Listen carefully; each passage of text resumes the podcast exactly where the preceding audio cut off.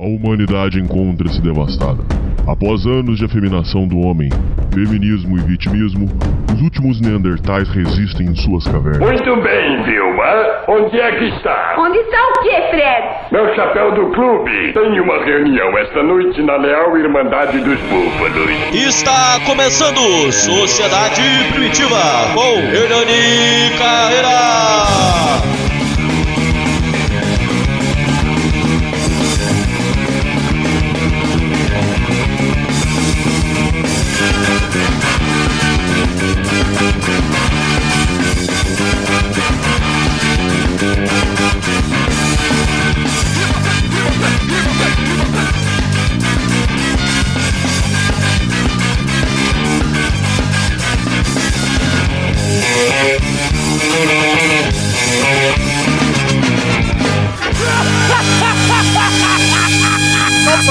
Compraria! Hoje nós estamos para mais um programa para vocês. Hoje, programa aí que tem muito a ver com é, os tempos atuais, né? Que realmente a, re a realidade de alguns ouvintes é, tem, um proble tem problemas, é, né, surtos, problemas mentais, vamos dizer assim.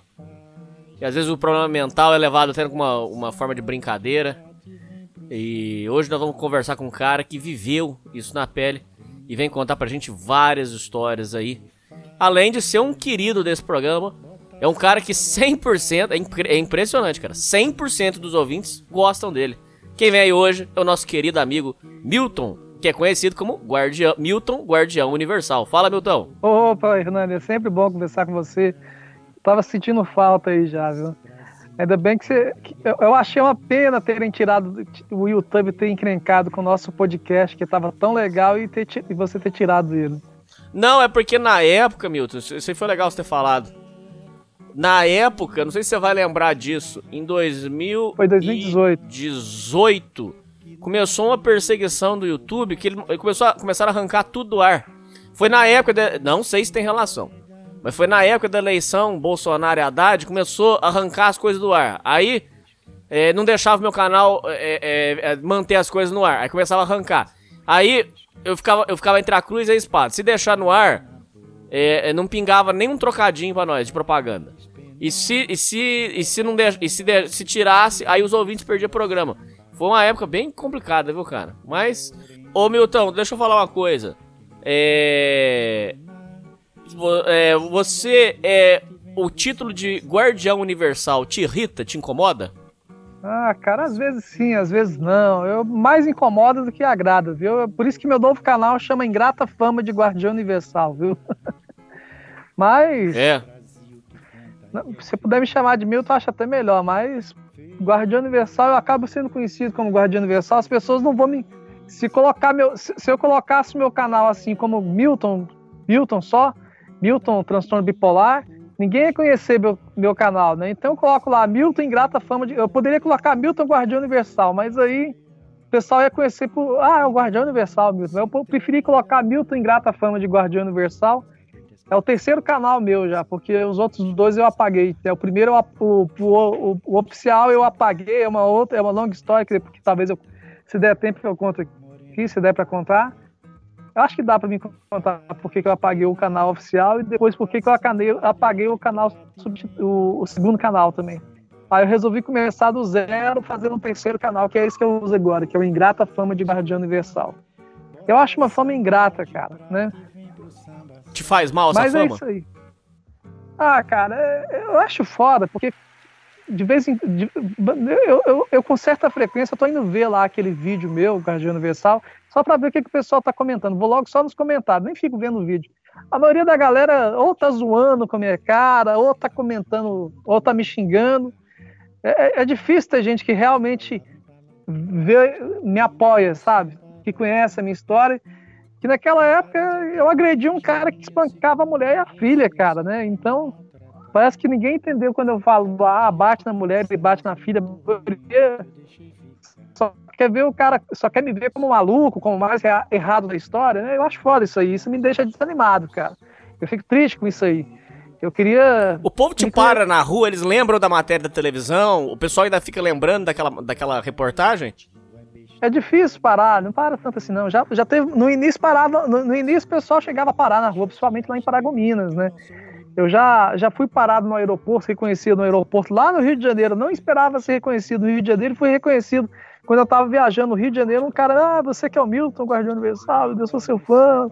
Aí a gente se conheceu, eu até adicionei o cara no Facebook depois, ele tirou uma foto comigo, mas não, não aconteceu muitas vezes isso não, cara porque eu sou mais conhecido, eu, eu, sou mais conhecido da internet mesmo, assim, né? Eu fico mais conhecido. Eu sou, eu, eu tô quase esquecido, na verdade, cara. Eu sou quase esquecido.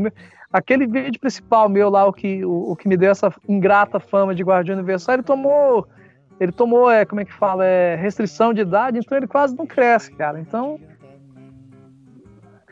e é isso aí, né? Eu acho que. Será que eu posso explicar a história daquele vídeo, uma resumida aí, só pra. Pode.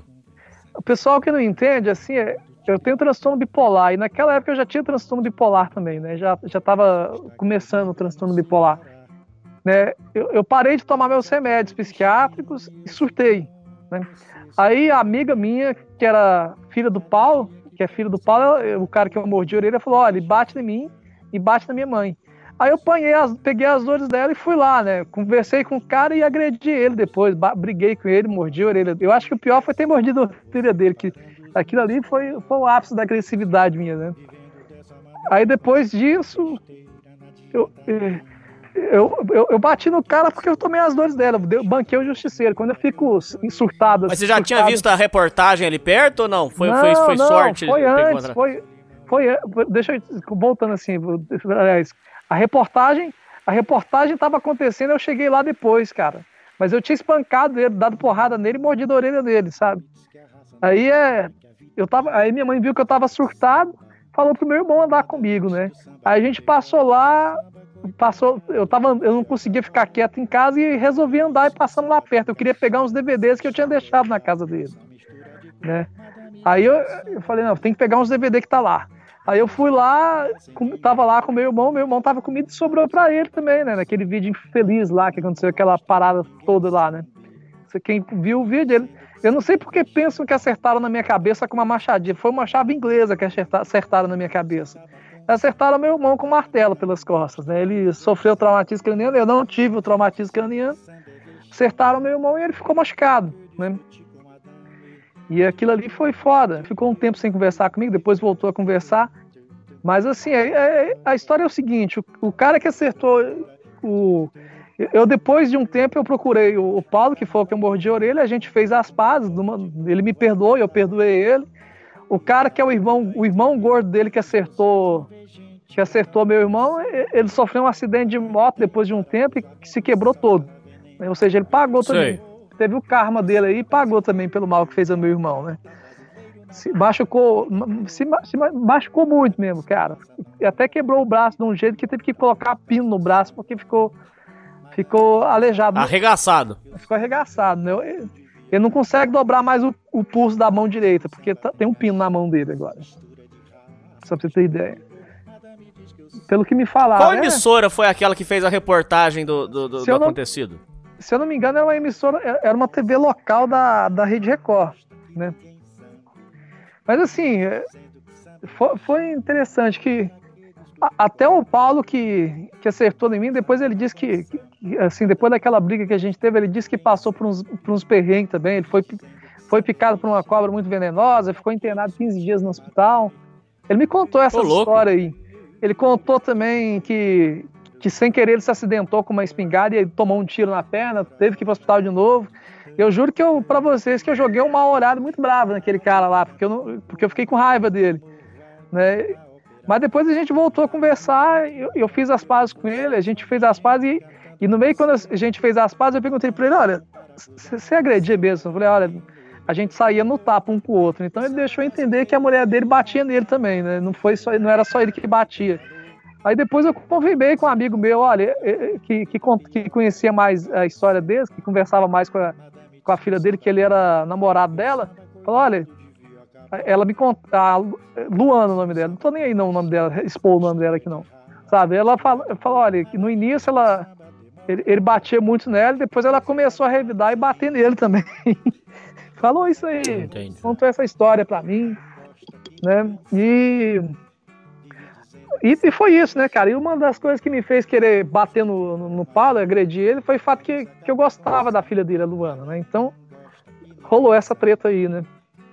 Eu até tinha chegou, teve uma época que ela estava separada do namorado dela, que era amigo meu, que eu até beijei ela, mas aí depois eles voltaram também, não deu certo também. É longa história. Ô, Foi basicamente isso aí, né, cara? Eu tava surtado. naquele, naquela reportagem você tá surtado, porque se olhar pra sua cara, ali você não tava normal.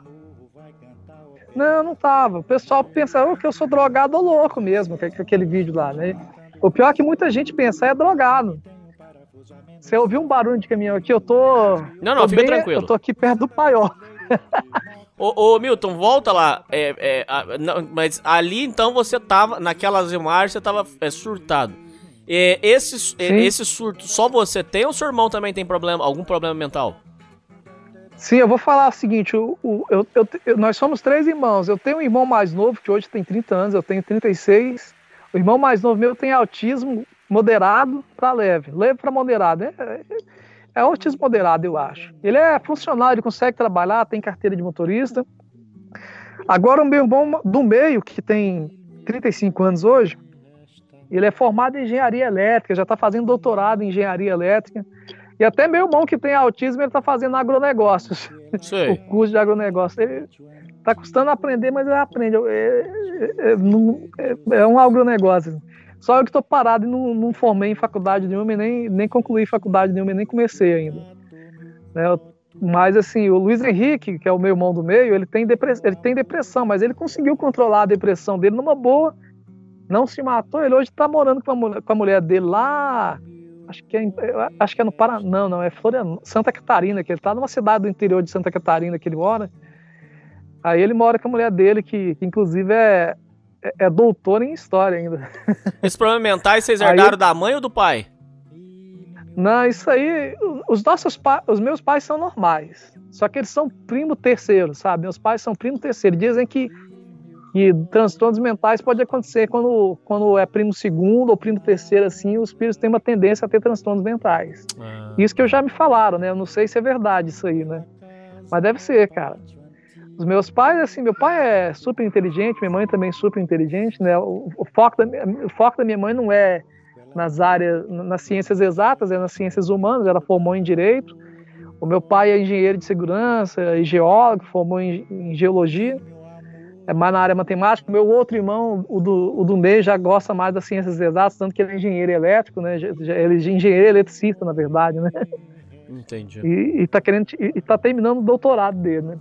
Ô, ô Mas Milton, assim, meus pais, eles são normais. é, eu tenho muita coisa pra te perguntar. É, no ano de 2018 apareceu um vídeo seu que ficou famoso depois.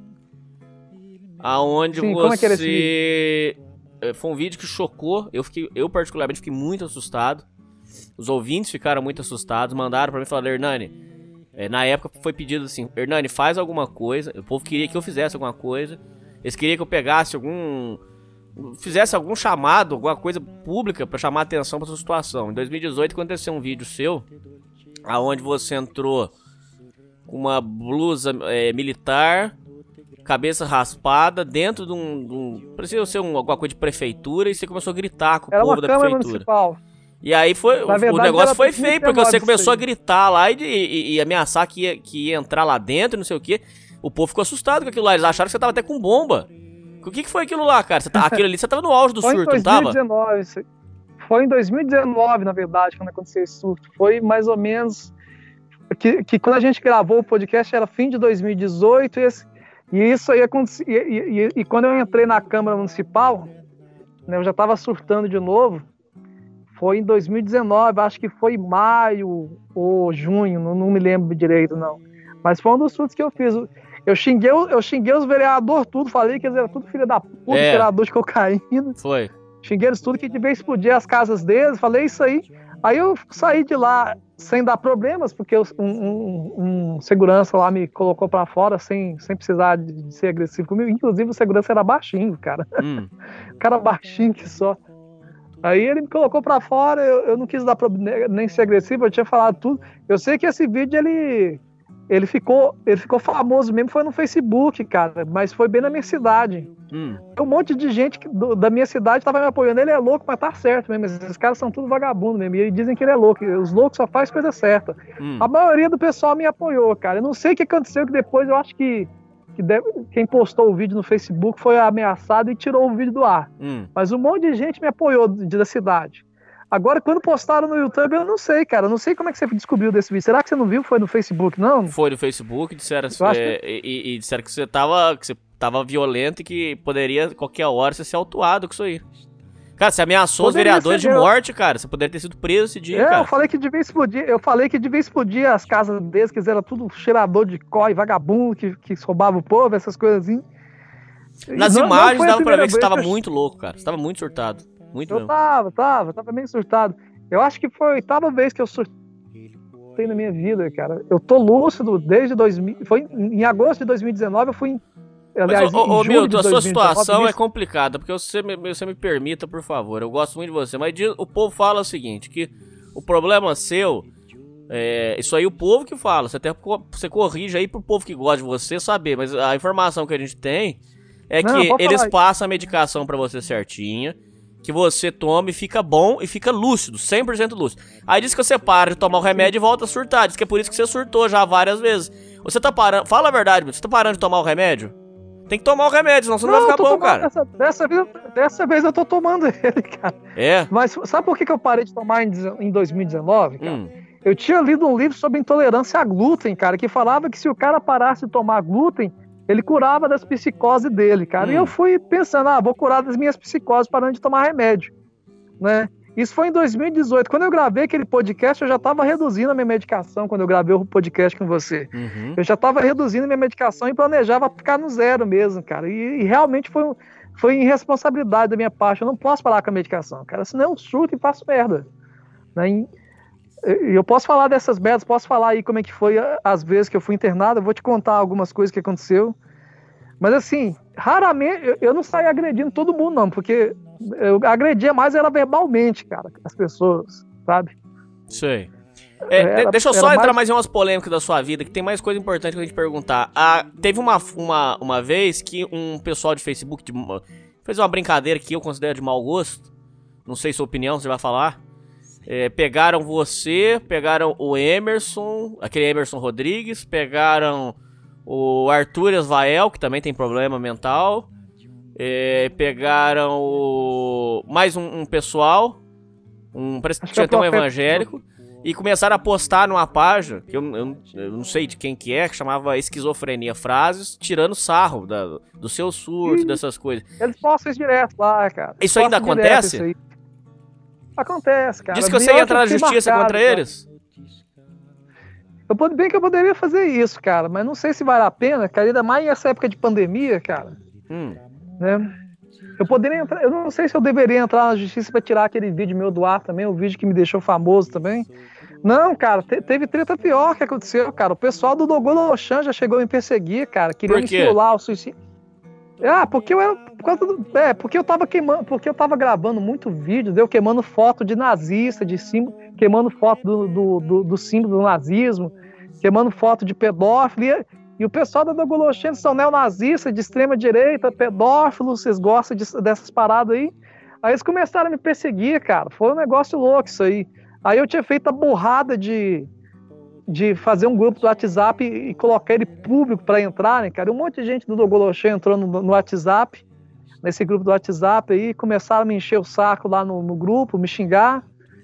Aí mandavam mensagem no meu, no meu número do WhatsApp, cara, eu bloqueei uma porrada de gente, cara, só sei nessa época. Foi em 2019 até o início de 2020.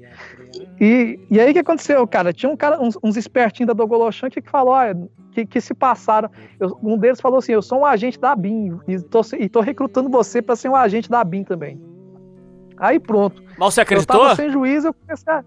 Eu acreditei, tava sem juízo. E os caras ainda hackearam meu celular porque eu vacilei também, instalei um aplicativo malicioso lá, não, instala esse aplicativo aqui para ser mais secreta a nossa conversa. O cara tava hackeando meu celular e pegou conversas minhas, pegou mensagens minhas, pegou áudio do meu celular e depois veio usar contra mim isso aí, cara. Os caras. Usaram os cara como? tentaram me. Cara, eles. Mano. Eles pegaram, eles conheciam a minha lista de contato e mandaram mensagem para meus amigos, para meus contatos, falando que eu tinha morrido.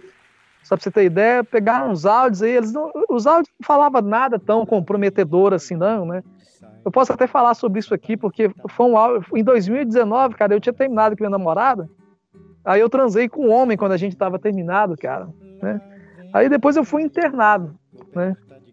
Quando eu fui internada, a gente acabou voltando depois depois que eu saí da internação. Sim. Aí ela viu que eu estava muito depressiva, ela terminou comigo, a gente ficou um, um mês terminado, aí a gente voltou e estamos até junto até hoje. A minha namorada, ela me ama pra caramba, cara, que ela vê eu, eu nesses surtos, assim. Quando eu tô bem, ela gosta de ficar comigo, né? Mas Fala a verdade, você já relou a mão Sim, nela nesse surto? Fala a verdade.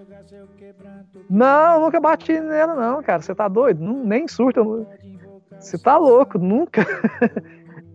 eu em surto, a única coisa que eu fiz foi ter terminado com ela, cara. Eu não cheguei, eu não, eu não ficava agressivo assim ao ponto de bater na minha namorada, não.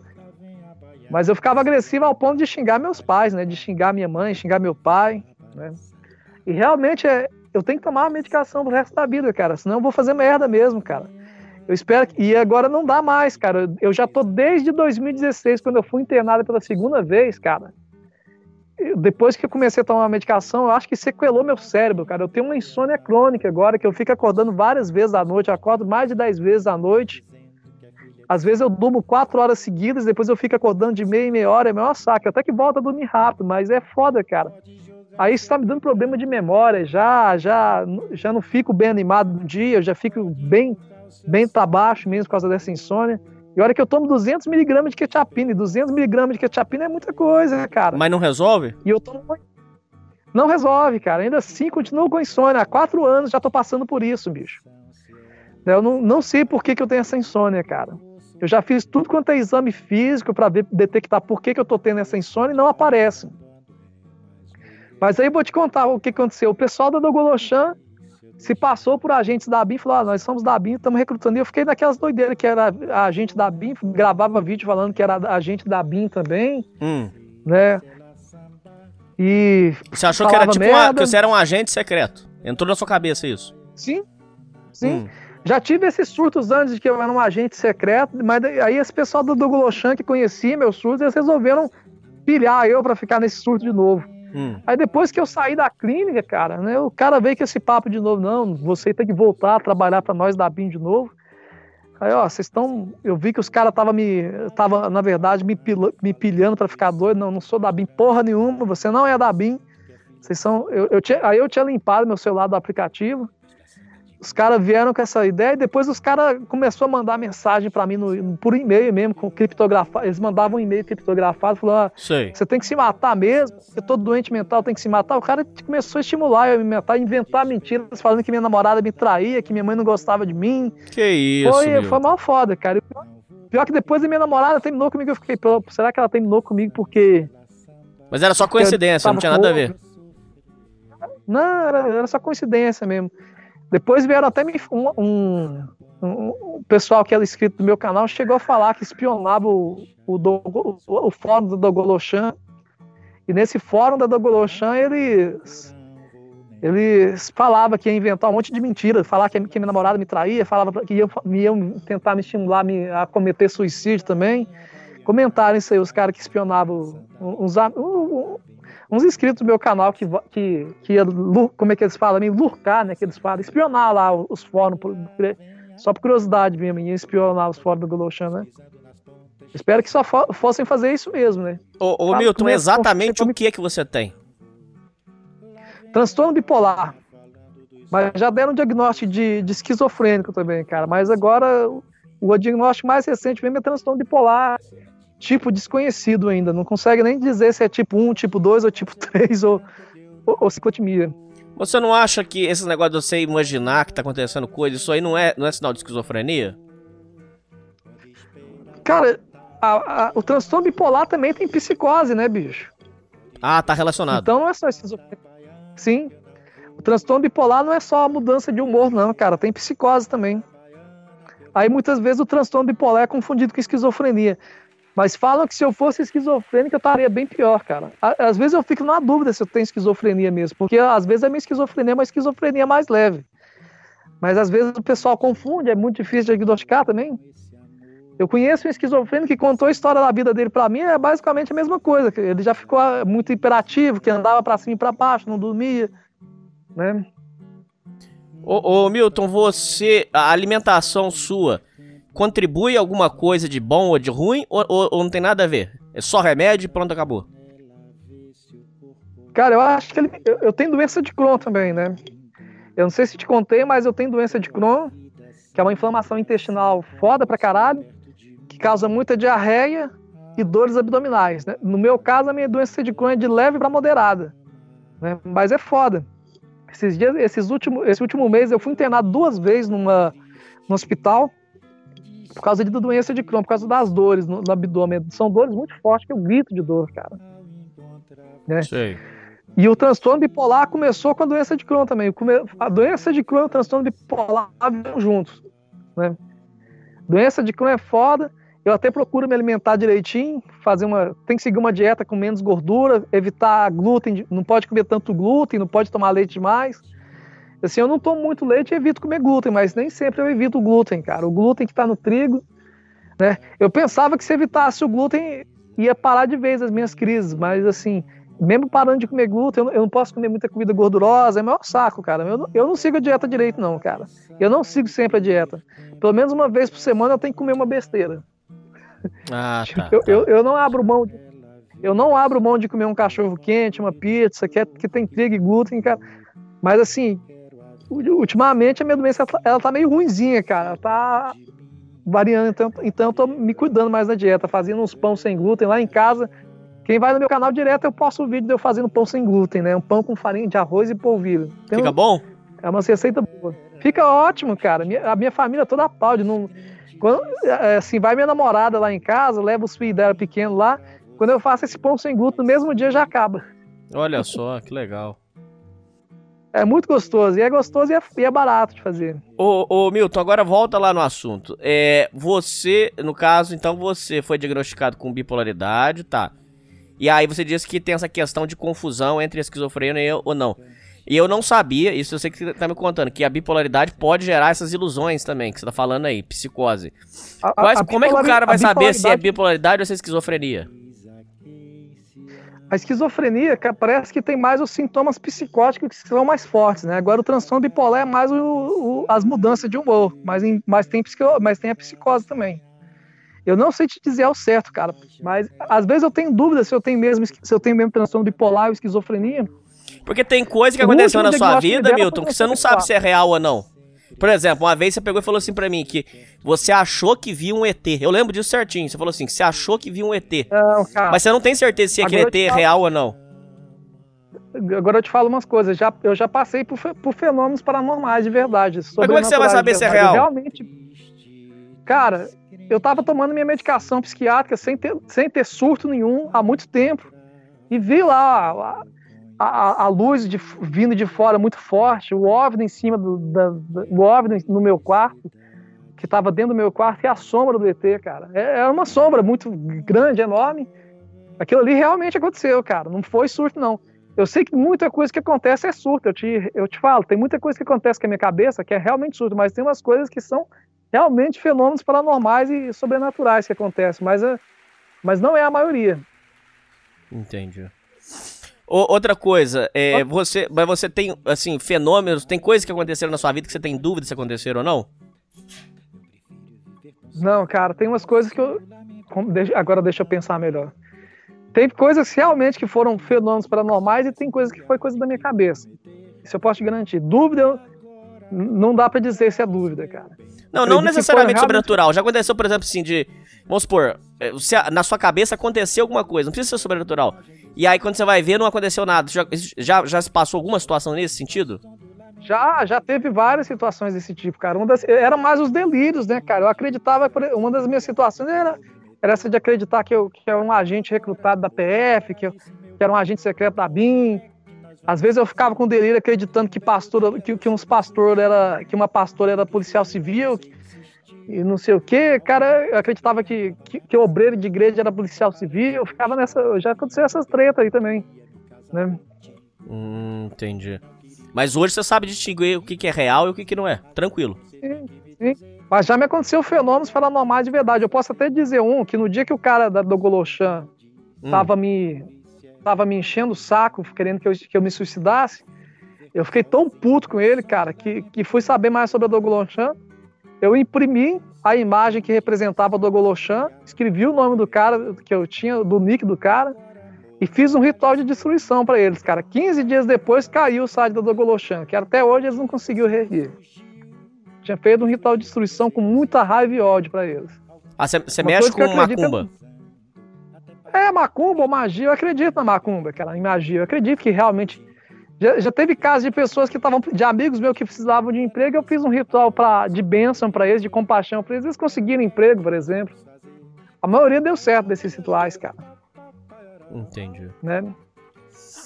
Milton, é, com relação à agressividade, violência, durante esse surto você já ficou muito violento, muito agressivo? Sim, cara. Uma coisa que aconteceu em 2019, nesse último surto que eu tive, cara, eu tava no hotel de Pichuma. Quando eu tinha saído desse hotel, eu tava ouvindo música numa caixinha de som, né? Do lado de fora, numa pracinha, e e aí um, um, um, morador de rua, um senhor já com mais de 50 anos, acordou, gostou do meu som, a gente começou a conversar, papo vai, papo vem, ele falou, ah, eu falei que não gostava de pedófilo, e ele falou, ah, tem um pastor pedófilo aqui que estrupou a própria filha, né? Hum. Poxa, eu falei que queria encher aquele cara de porrada. Aí esse morador de rua, maconheiro, um senhor já idoso, ele fumador de maconha, ah, eu te levo até esse pastor que, que bateu na. Que, que estuprou a filha dele. Eu, eu perguntei, mas ele estuprou mesmo? Estuprou, cara. E a gente passou no meio da rua, andando lá na comunidade dele. Aí ele parava, aí esse morador de rua parava assim, parou assim, para conversar com duas, com, uma, com umas pessoas no meio da rua, né? Que conhecia esse pastor. Sabe, eu tava falando para ele do, do, pastor aqui que estuprou a filha dele. E hum. o pessoal confirmava, realmente ele estuprou a filha dele, tem esse caso aí. Foi em dois locais que a gente parou que conversou sobre isso, que ele, foi uma mulher que confirmou ele estuprou a própria filha e outro e depois foi num barzinho, ah, aquele passou sem vergonha, estuprou a própria filha mesmo. Tinha me confirmado isso aí. Hum. Aí eu cheguei lá na, na igreja do pastor, que era a casa dele onde ele morava também, né? Tava só a mulher lá e três filhas dele, uma delas era uma adolescente que tinha uma criancinha, uma bebê, hum. que já tinha um bebê, ele já era avô, esse pastor. Aí eu falei que ia, aí eu falei que ia bater no, no, nele, né? Que ia encher ele de porrada, porque ele merecia. Aí a mulher mandou a gente sair de lá, a mulher dele, né? Da hora que a gente foi saindo de lá, eu vi o, o pastor tava chegando, cara, numa ai, moto. Ai, ai, ai. Cara, eu, eu, e ele tava sem capacete, cara. Eu já joguei, eu, já, eu, eu também tava com minha caixinha de som na mão, né, cara? Eu joguei a caixinha de som bem no, no chão da casa, bem, bem na, na terra lá, né, no lote. E, e, fui dando soco nesse pastor, cara. Ele caiu da moto, ele veio levantando e era um pastor maromba, cara. Eu tenho 1,80m, mas o cara devia ter 1,75m, mas ele era todo ai, marombado. Ele devia pesar ai. pelo menos uns 90 quilos. E a gente começou a brigar, cara. Só que ele apanhou igual uma mocinha, bicho. Sério? Ele logo ele, ele tentou me, ele tentou fazer umas agarradas de jiu-jitsu. Ele devia ter alguma base de jiu-jitsu. Tomou umas joelhadas, tomou soco, tomou uns, uns dois ganchos na cara, duas joelhadas na cara, joguei ele pro chão, comecei a esmurrar a cara dele no chão. Aí, aí chegaram as duas filhas pequenas, me puxaram, que as filhas estavam vendo ele apanhando lá. Elas me tiraram, a mulher pegou, a mulher dele veio, veio, veio tentar me dar uma facãozada. Eu empurrei ela, cara, antes dela me acertar com o facão. Ela foi jogada longe com o empurrão. Aí o que aconteceu? É, o, o, cara levantou e saiu correndo. Aí a mulher foi e jogou um facão para ele. Eu pensei, fudeu agora, né? Hum. Nisso, nisso, o morador de rua, que era o senhor que tava que estava me acompanhando e vendo tudo de longe, né? Aí eu dei uma corridinha e peguei um, um, pedaço de cadeira velha de ferro, cara. E o cara tava com. Não, aconteceu outra coisa. Antes, antes do cara pegar. Antes de eu pegar essa cadeira de ferro, veio ver a mulher dele, toda doida, que, que veio tentar me pegar. Eu imobilizei a mulher dele e falei, e usei ela como escudo humano.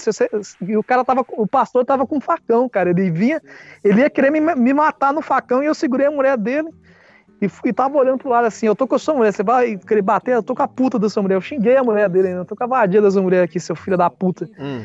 Ele falou, solta minha mulher, eu vou soltar, porra, você, você solta esse facão aí. Eu quero. Aí né, eu tinha percebido que tinha, uma, tinha, um, tinha um pedaço de cadeira de ferro ali. E eu fui, e eu soltei a mulher dele, fui pegar esse, aquela cadeira de ferro e, ia encarar os dois, né?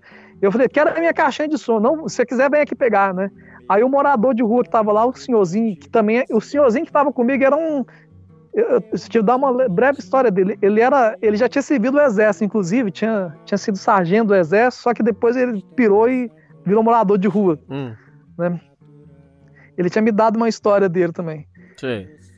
Aí ele falou: não, vamos embora, vamos embora pra delegacia denunciar esse pastor, né? Denunciar esse cara que não quer te devolver sua, ca sua caixinha de som. Hum.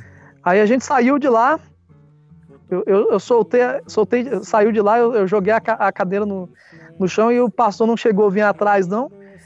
E aí o, o, morador de pô, isso que é pastor, hein? O cara devia oferecer outra face, não é isso que fala Jesus e tal? Hum devia oferecer outra face, ainda tá com a sua caixinha de sonho. A gente, foi, a gente chegou na delegacia, o pastor já tava lá de moto, tinha ido mais. Aliás, ele tinha chegado de moto mais rápido lá, ele, que a gente tava andando devagar, ainda passamos na casa da irmã desse morador de rua. O cara era morador de rua, mas tinha uma irmã que, que tinha casa, tudo.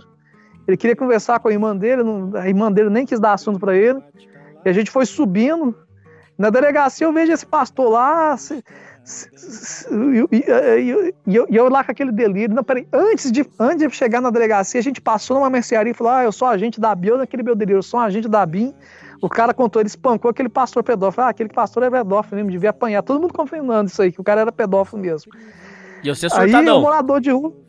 E eu assustado, cara. Só que eu tava mais ou menos consciente das coisas. O meu surto era o impulso, cara.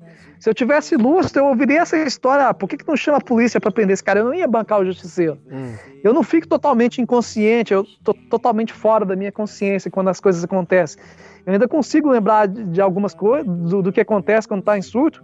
Assim, eu não lembro de muita coisa que aconteceu comigo em surto, porque já passou muito tempo, cara. Mas esse surto recente eu lembro direitinho dele. Aí a gente chega na delegacia, tá lá o pastor também tá querendo falar, ah, ele me agrediu, não sei o que, esse cara estupra. E eu falei, esse cara estupra a própria filha, por isso que eu bati nele. Aí o policial civil falei, eu falei, eu sou da BIM também. Aí o cara falou, você não é melhor do que ninguém. O policial civil falou, ah, então me prende aí. Você quer ser preso? Quero ser preso. Aí o policial civil me levou pra, pra, pra cela. Não tinha ninguém na cela. Eu fiquei lá ah, na cela. Deus. Eu fiquei lá na cela preso, o cara me prendeu lá. Porque eu falei porque pra me prender também, né? Aí eles começaram a prestar depoimento, aí eu comecei a falar, e eu comecei a cantar, e eu comecei a cantar umas músicas do Orfane, Orfane de Land, cara. Eu ouço a banda Orfane de Land, que é um, que eles cantam em hebraico, cara. E eu comecei a cantar em hebraico, um metal lá, fazer um metal gutural, cantar gutural. Mas achar que você tava com capeta. Cara. Sim, cara, eu come... depois não. Aí eu... chegou o policial, o pessoal tá ficando assustado com você cantando assim. então tá, vou meditar aqui. Depois eu comecei a fazer mantras, mantras a um, foi um negócio mais bizarro, cara. Aí, aí chegou lá o policial civil e falou: tá na hora de. É, falou, com, aí o policial civil falou: com quem que você tava? Cara, eu tava com um morador de rua. Aí eles falaram que não tinha visto esse morador de rua, que não acharam esse morador de rua para testemunhar contra mim. Aí, até aí ele me contou que tinha as crianças prestando depoimento e esse pastor estava prestando depoimento. Aí chegou a minha vez de prestar depoimento, né? Eu fui lá, antes de prestar depoimento, até, tem até que narrar isso aí, eu resolvi limpar o vaso sanitário lá da, da cela, cara. E fiquei com a mão tudo fedida, cara. Hum. Lavei a mão e assim tava fedendo a mão. Sim. Aí eu fui prestar depoimento. Falei, o cara, tudo que me contou, tudo, eu tô pego aquele senhor na rua, ele me contou que esse pastor era pedófilo, que batia, que, que, que, ele, que ele estuprou a própria filha, eu resolvi ir lá, encher ele de porrada. Simples. Aí eles me autuaram, né?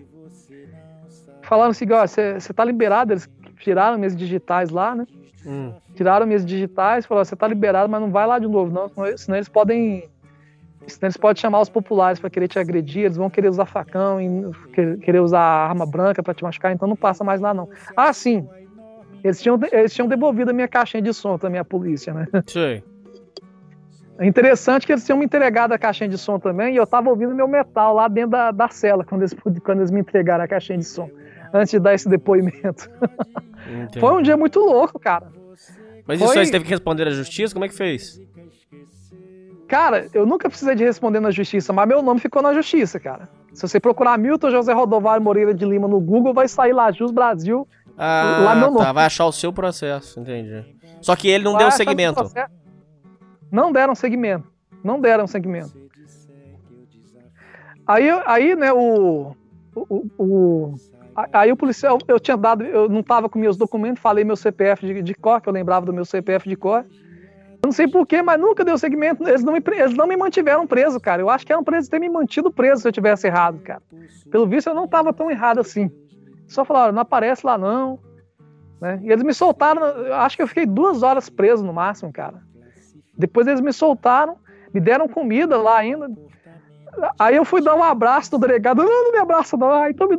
Porque eu tava com a mão toda fedida. Aí o delegado então me dá um abraço. Aí o delegado me deu um leve abraço assim. Agora tá bom. Agora vai pra casa, vai pra sua casa. Tem umas coisas engraçadas, cara. Aí eu fui pro hotel, né? Minha mãe não tava mais no hotel, nem meu pai. E depois eles chegaram lá. Eu tô vendo aqui é. o seu processo. Foi no dia 4 de setembro de 2019, ô Milton? Foi por aí. Meu foi Deus nesse, foi. Foi no... Você foi enquadrado com processo. tentativa de homicídio, cara. Tá escrito isso aí? É. Não, cara, tentativa de homicídio não. Acho que não chega a aparecer isso, não. Só agressão física, cara. Não chegou a ser como, colocado como tentativa de homicídio, não. Depois eu quero olhar isso aí direito. Até onde eu lembro, a minha mãe olhou esse processo falou que era só agressão física, cara. Rapaz Depois eu vou até olhar isso. Mas você. Mas o cara lá não deu segmento no, no, no, no BO e, e, você não foi intimado. Cadê? Foi, mandado para Paragominas, que eu falei que, que eu, eu, não falei que morava em Paragominas, eu falei que morava em Açarande, mas por algum motivo eles mandaram esse processo para Paragominas para continuar lá. Nunca foi oficial de justiça atrás de mim para ver o que, que era. Cara, então no fim o cara devia ser mesmo um pastor pedófilo que estuprou a própria filha e por isso que eles não me prenderam para valer, cara. Senão eu acho que eu não tinha nem saído da cadeia aqui esse dia. Eles me liberaram no mesmo dia, cara. Você não mexeu com advogado, nada? Nem precisei mexer com advogado, não, cara. Mas a minha mãe, meu pai, ele tá muito agressivo, ele pode fazer uma merda a qualquer tempo, bater, resolver machucar mais alguém. Resolveram me internar, cara. Aí deu agosto. Eu acho que era fim de setembro, foi. Não, não, foi no fim de setembro que eu fui, fui internado, eu acho. Eles me levaram para juiz de fora. Engraçado que meus pais falaram: ah, meu, nós também somos da ABIN. Mas aí a BIM tá querendo que tá falando que você tá muito. A, a, direção tá falando que você tá muito estressado e que você tem que ficar um tempo no spa. Aí me levaram bem num spa. Falaram que era um spa, não era spa coisa nenhuma, era, um, era uma clínica de psiquiátrica que eu fui internado, cara. De início eles foram entrando devagarzinho comigo, ah, você vai ficar aqui bem, meu filho, e tal. E eu pensando que era, uma, que era um spa, que eu ia ficar, que eu ia relaxar, era uma clínica psiquiátrica, cara. Meus pais me enganaram. E aí eles você falaram ficou... que era uma clínica Aí eu fiquei internado, cara. Fiquei internado na clínica psiquiátrica. Foi a terceira vez que eu fui internado. Fui, fiquei internado, fiquei um mês, fiz, fiz eletrochoque, só que o eletrochoque foi de boa, cara, porque eles me. Eles aplicavam uma injeção em mim que eu dormia, depois eles davam um choque na minha cabeça. Aí eu comecei a voltar à lucidez e eles me liberaram, né, cara? Me liberaram no fim de agosto. Aí, assim, eu acabei voltando com minha namorada e ela viu que eu tava muito depressivo. Eu, eu tava tomando 200 miligramas de quetiapina naquela época que eu saí e, e também tava tomando a injeção de clopsol depote. Só que mesmo assim, engraçado que quando eu tava na, na clínica psiquiátrica, eu conseguia dormir até bem. Eu só acordava uma, uma vez à noite, fazer xixi e depois ia dormir a noite toda. Só que depois que eu saí da clínica, voltou a insônia de novo, cara. Não eu já, assim, eu já fui até em médico do sono e disse: não, é psicológica essa sua insônia. Mas essa insônia tá fudendo comigo, cara. Se eu continuar tendo essa insônia por muito tempo, eu vou acabar tendo Alzheimer no futuro, bicho. Que é o que acontece com quem tem insônia, com, essa, com insônia crônica. A minha expectativa de vida já tá reduzida, cara. Esses dias aí, mamãe, a minha mãe falou: olha, o, o, o doutor Clóvis, que era o doutor dessa clínica que eu fui internado lá, na, lá em Juiz de Fora, ele falou: olha, ele pode reduzir a medicação para ficar só na injeção com o pessoal depote. Aí eu tava até tentando reduzir essa medicação com, com, com a aval da psiquiatra, é claro. Só que aí a psiquiatra. Aí, aí primeiro consegui reduzir até 25 miligramas de quetiapina. Né, de 2020 até, dois, até o fim de 2020. Eu falei que o psiquiatra tá dormindo mal demais. Eu acordo várias vezes, não, toma 200 miligramas. Né? Eu pensei, não, vou tentar reduzir para 100 miligramas aí, para ver se melhora.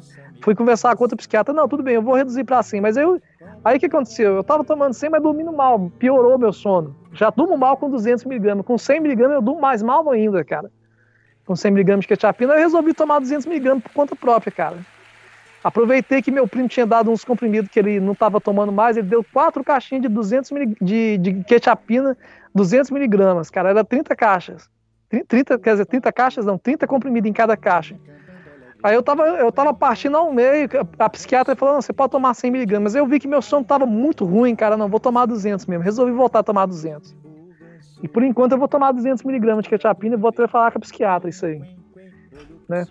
Entendi. Ô Milton, volta só... lá na história. É, pera aí, volta lá. E você. Vamos começar do zero. Agora vamos recomeçar a história aqui.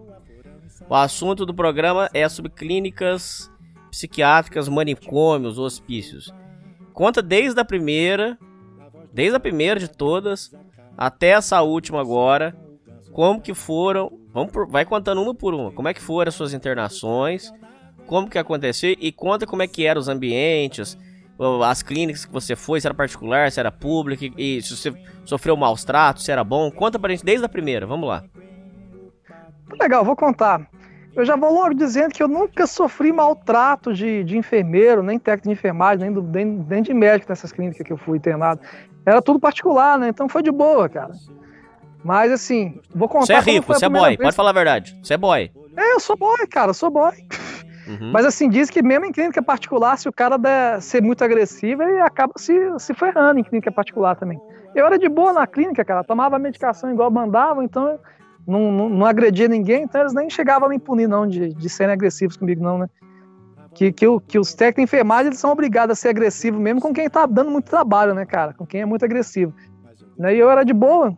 Eu ficava internado, quando eu era internado, eu, comecei, eu já me conformava, né? Que bosta, vou tomar essa medicação. O máximo que eu fazia assim era xingar no início os, os enfermeiros, mas não chegava a agredir eles, não. Né? Isso quando xingava, né? Eu, às vezes eu só alterava a voz com os enfermeiros, depois eu comecei. Eu ficava com aqueles delírios, mas era um cara doido. Eu ficava no meu delírio, mas eu assim, não era tão agressivo quando estava tomando a medicação, né? Eu era mais de boa, eu conversava de boa com eles. Eu ficava nos meus delírios, mas não agredia ninguém da, da clínica. Às vezes eu xingava alguém, mas, mas nada demais, não. Mas vamos contar, ok, vamos voltar. Como é que foi a primeira internação? A primeira internação minha foi em 2014, né? Eu acho como eu ia dizendo, eu, eu já tive entre sete e oito crises, né? Eu, não, eu acho que foi na minha, na minha quinta ou na minha sexta. Não, peraí. Então foi na quinta vez que eu surtei. Na quinta vez que eu surtei que eu fui internado numa clínica. A gente a gente estava indo nessa clínica aí. A minha mãe não, meu pai não tinha intenção de me, de me internar, só queria que eu me consultasse com, com um psiquiatra lá. Aí eu estava tão bravo com minha mãe, eu não quero ficar perto da senhora. Aí eu falei, eu quero ser internado. Você quer ser internado? Não quero. Minha mãe resolveu me internar lá.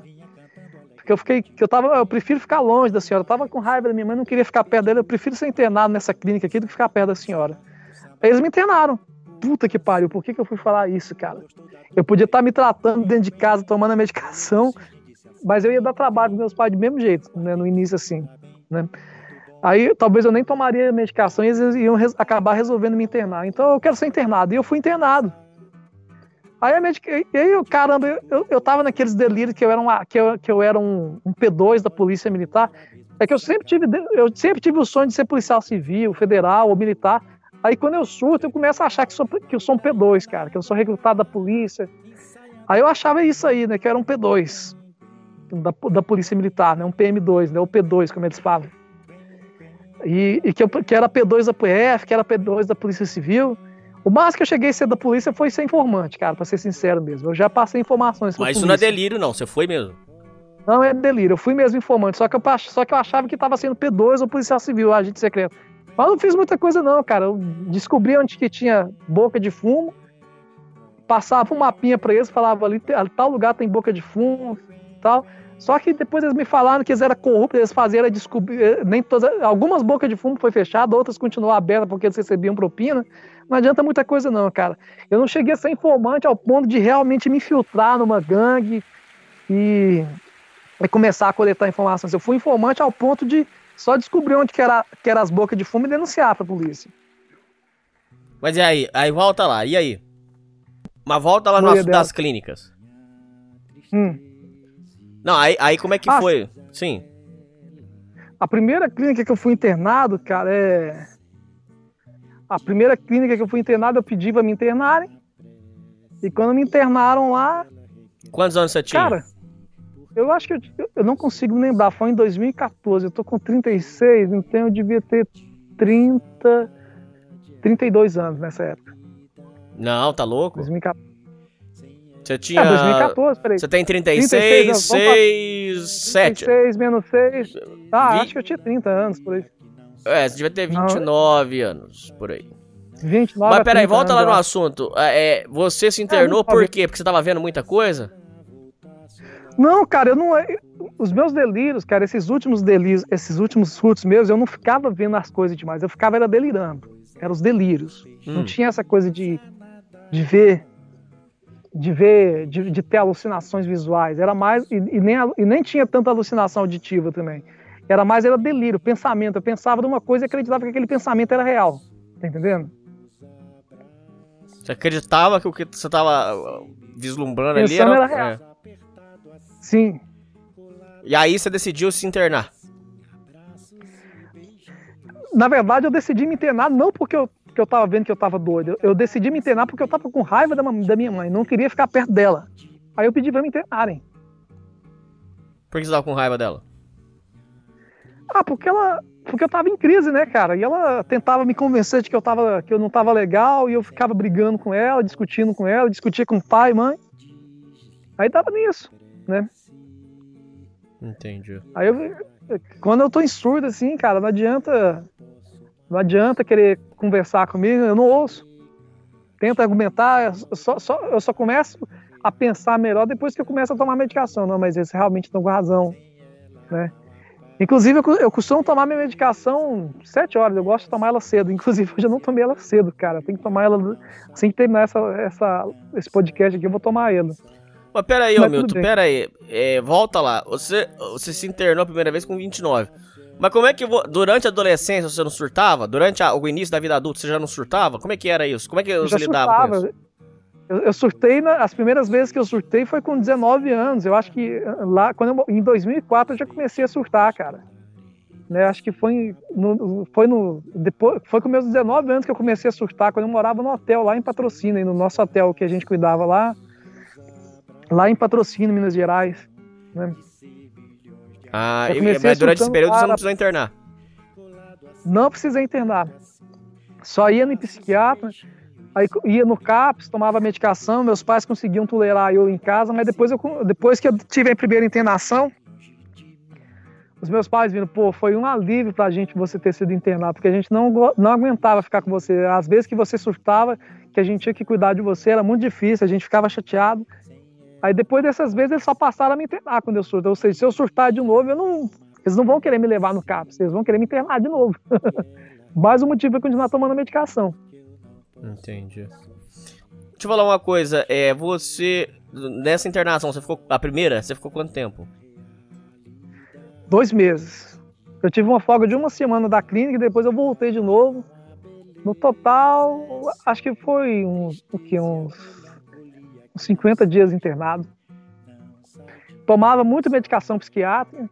Aconteciam umas coisas interessantes lá, né? Teve uma vez, por exemplo, que, que tinha um outro cara. Tinha, a, maioria do- a maioria dos internos era, era gente que, que era viciada em droga. Certo, era, era muito noia. Tinha muito nóia, muito, muito playboyzinho viciado em cocaína. E, e o ambiente era tranquilo? Saía briga entre eles? Como é que era? Cara, não, não tinha muita briga, não, cara. Era tranquilo lá, era clínica de filhinho de papai, bicho. De vez em quando alguém discutia, mas você acredita que eu cheguei a ser até monitor, cara, nessa clínica, cara, na primeira clínica, eles viram que eu tava sério, eles falaram, ó, Milton, você dá uma, dá uma vigiada na clínica pra ver. É- Era uma clínica que ficava a céu aberto ainda, que tinha, tinha uma capelinha para o pessoal rezar ainda. Aí o pessoal, Milton, ó, eu queria que vo- você eles começaram a confiar nisso. Você pode ser o monitor aqui, ajudar a gente a observar os pacientes que estão querendo fazer alguma coisa errada. Tipo, usar drogas na clínica. Aí eu andava na clínica, assim, quando, antes de dar o sono, e observava, fiscalizava os próprios pacientes.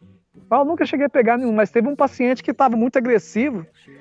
Milton, vem cá você para ajudar a gente, para a gente tomar, aplicar uma injeção nesse paciente que está muito agressivo. Era duas enfermeiras elas queriam que eu fosse lá acompanhar elas para ele, pra ele, pra ele, ficar mais intimidado e não agredir elas, porque ele estava agressivo, estava agredindo os enfermeiros. Aí. Eu falei, não, o cara ficou meio paranoico, assim, você vai, você vai bater nele? Não, não vou bater em você, não, não precisa fazer isso. Eu conversei com ele, não, você precisa, a gente só quer que você tome a injeção eu espero não chegar nesse ponto de precisar te imobilizar, te agredir, só toma a injeção que você vai ficar mais tranquilo. Ele tomou a injeção, conversei com ele. Deixa eu falar uma coisa. É, durante esse, esse- essa primeira internação sua, O, o clima era muito legal, você chegou a fazer amigos, amigo mesmo. É, conta um pouco, assim, como é que foi a experiência sua. Ah, cara, eu tive até bons amigos lá, mas eu nem tenho contato mais com eles, não. O pessoal me tratava bem, eles viam, assim, de, tinha gente que via que eu tava em surto, até de vez em quando dava uma pilha no meu surto, eles pilhavam um pouco meus surtos também. Eu entrava na minha onda, né? Eu, cara, que eu, que eu ainda tava naquele delírio que, eu, é que eu era um P2, né? Na primeira, na primeira internação. Ah, eu sou um P2 da polícia, ajuda a polícia e tal. Eu conversava muito com. E tinha, e tinha policial militar internado lá por causa de vício em álcool, inclusive. A gente conversava muito. Tinha, tinha um ex-fuzileiro naval que que também tinha sido internado lá por causa de uso de droga. Tinha pessoa com transtorno mental que era internada lá, né? A gente conversava. Tinha um, tinha um, tinha um lutador de kickbox que tinha sido campeão regional lá, que foi que a gente conversava bastante, a gente até lutava de vez em quando, na, na lutava na, era uma luta sombra, né, que era em combate leve, sem machucar, né, mas era de boa, cara, meu convívio lá, eu não cheguei a brigar com ninguém, tive uma discussão com, com um PM que que, que, que tava internado lá, né? Que, que, que quebrou, que, que, que tinha um outro interno lá que tinha esquizofrenia, que quebrou, a, que quebrou o fone de ouvido dele, que dava para ouvir música, e falou: ah, Você quebrou meu fone de ouvido. Ele pensou que foi eu. Aí eu acabei dando uma caixinha de som minha que eu tinha lá para ele, para ele não encrencar comigo. Depois ele acabou quebrando essa caixinha de som também, ficou sem caixinha de som. Eu não queria encrencar com o cara, ah, toma essa caixinha de som aí também. Aí, que horas, que, é, é, durante quantos dias você ficou lá? Cara, foi aquilo que eu te falei, foi no máximo 50 dias que eu fiquei lá, cara. Teve uma semana que eu fiquei de folga, que, a gente, que eles davam eles davam uma semana de folga para os internos, para eles não ficarem só lá dentro. E aí ficou acertado, então, de você sair e continuar com a medicação. Sim, continuava com a medicação. Fiquei uma semana fora, eu voltei, depois eu saí de novo. Por que, que você voltou de novo? definitivo fazer parte do tratamento. Todos os internos lá ficavam parte do tratamento lá dentro e tinha uma semana de folga para não ficar só lá dentro, para tipo ressocializar com o povo. Ah, tá. Era, era um procedimento deles. Era procedimento deles. Não precisava ficar internado direto. Inclusive, na segunda clínica que eu fui internado, que foi a primeira vez que eu tomei eletrochoque, eletroconvulsoterapia que eles falam, foi é, foi a primeira vez também que também cheguei a ficar liberado uma semana e voltei para a clínica de novo para me tratar lá. E comecei a tomar eletrochoque, só que eu não me lembrava que eu tinha sido liberado da clínica. Minha mãe que me contou que eu fui liberado. Depois que eu tomei esses eletroconvulsoterapia, eu esqueci de um monte de coisa, cara. Falava que a gente ia ficar com perda de memória recente, mas tem muita coisa que eu esqueci já, que eu não lembro mais. Eu lembrava de quase tudo que eu tinha feito dos meus surtos, cara. Depois que eu fui internado, depois dessa última internação, eu não lembro de quase nada dos meus surtos, cara que eu já ah, você perdeu muita memória. Perdi, cara, perdi. Por isso que eu achei uma pena eu ter apagado o primeiro canal, porque o caos do Guardião Universal eu comentava muito dessas situações, que eu, que eu, das coisas que eu fazia quando eu estava em surto. Aí apaguei o primeiro canal, não deu certo. Ah, entendi. Aí a, aí a segunda vez que eu fui internado foi em 2016, cara. Ah, dois anos depois. Acho que foi dois anos depois. Eu passei, na, na verdade, quando eu estava internado em 2014, era julho de 2014. Eu saí, era a época da Copa do Mundo ainda, uhum. que eu saí de lá. O pessoal tava vendo até o jogo, e eu, eu, eu, joguei. E eu falo, tomara que o Brasil perca. E o Brasil perdeu de 7 a 0. Você ficou, aí o pessoal me culpou, você ficou jogando zica pro Brasil perder, hein? Entendi.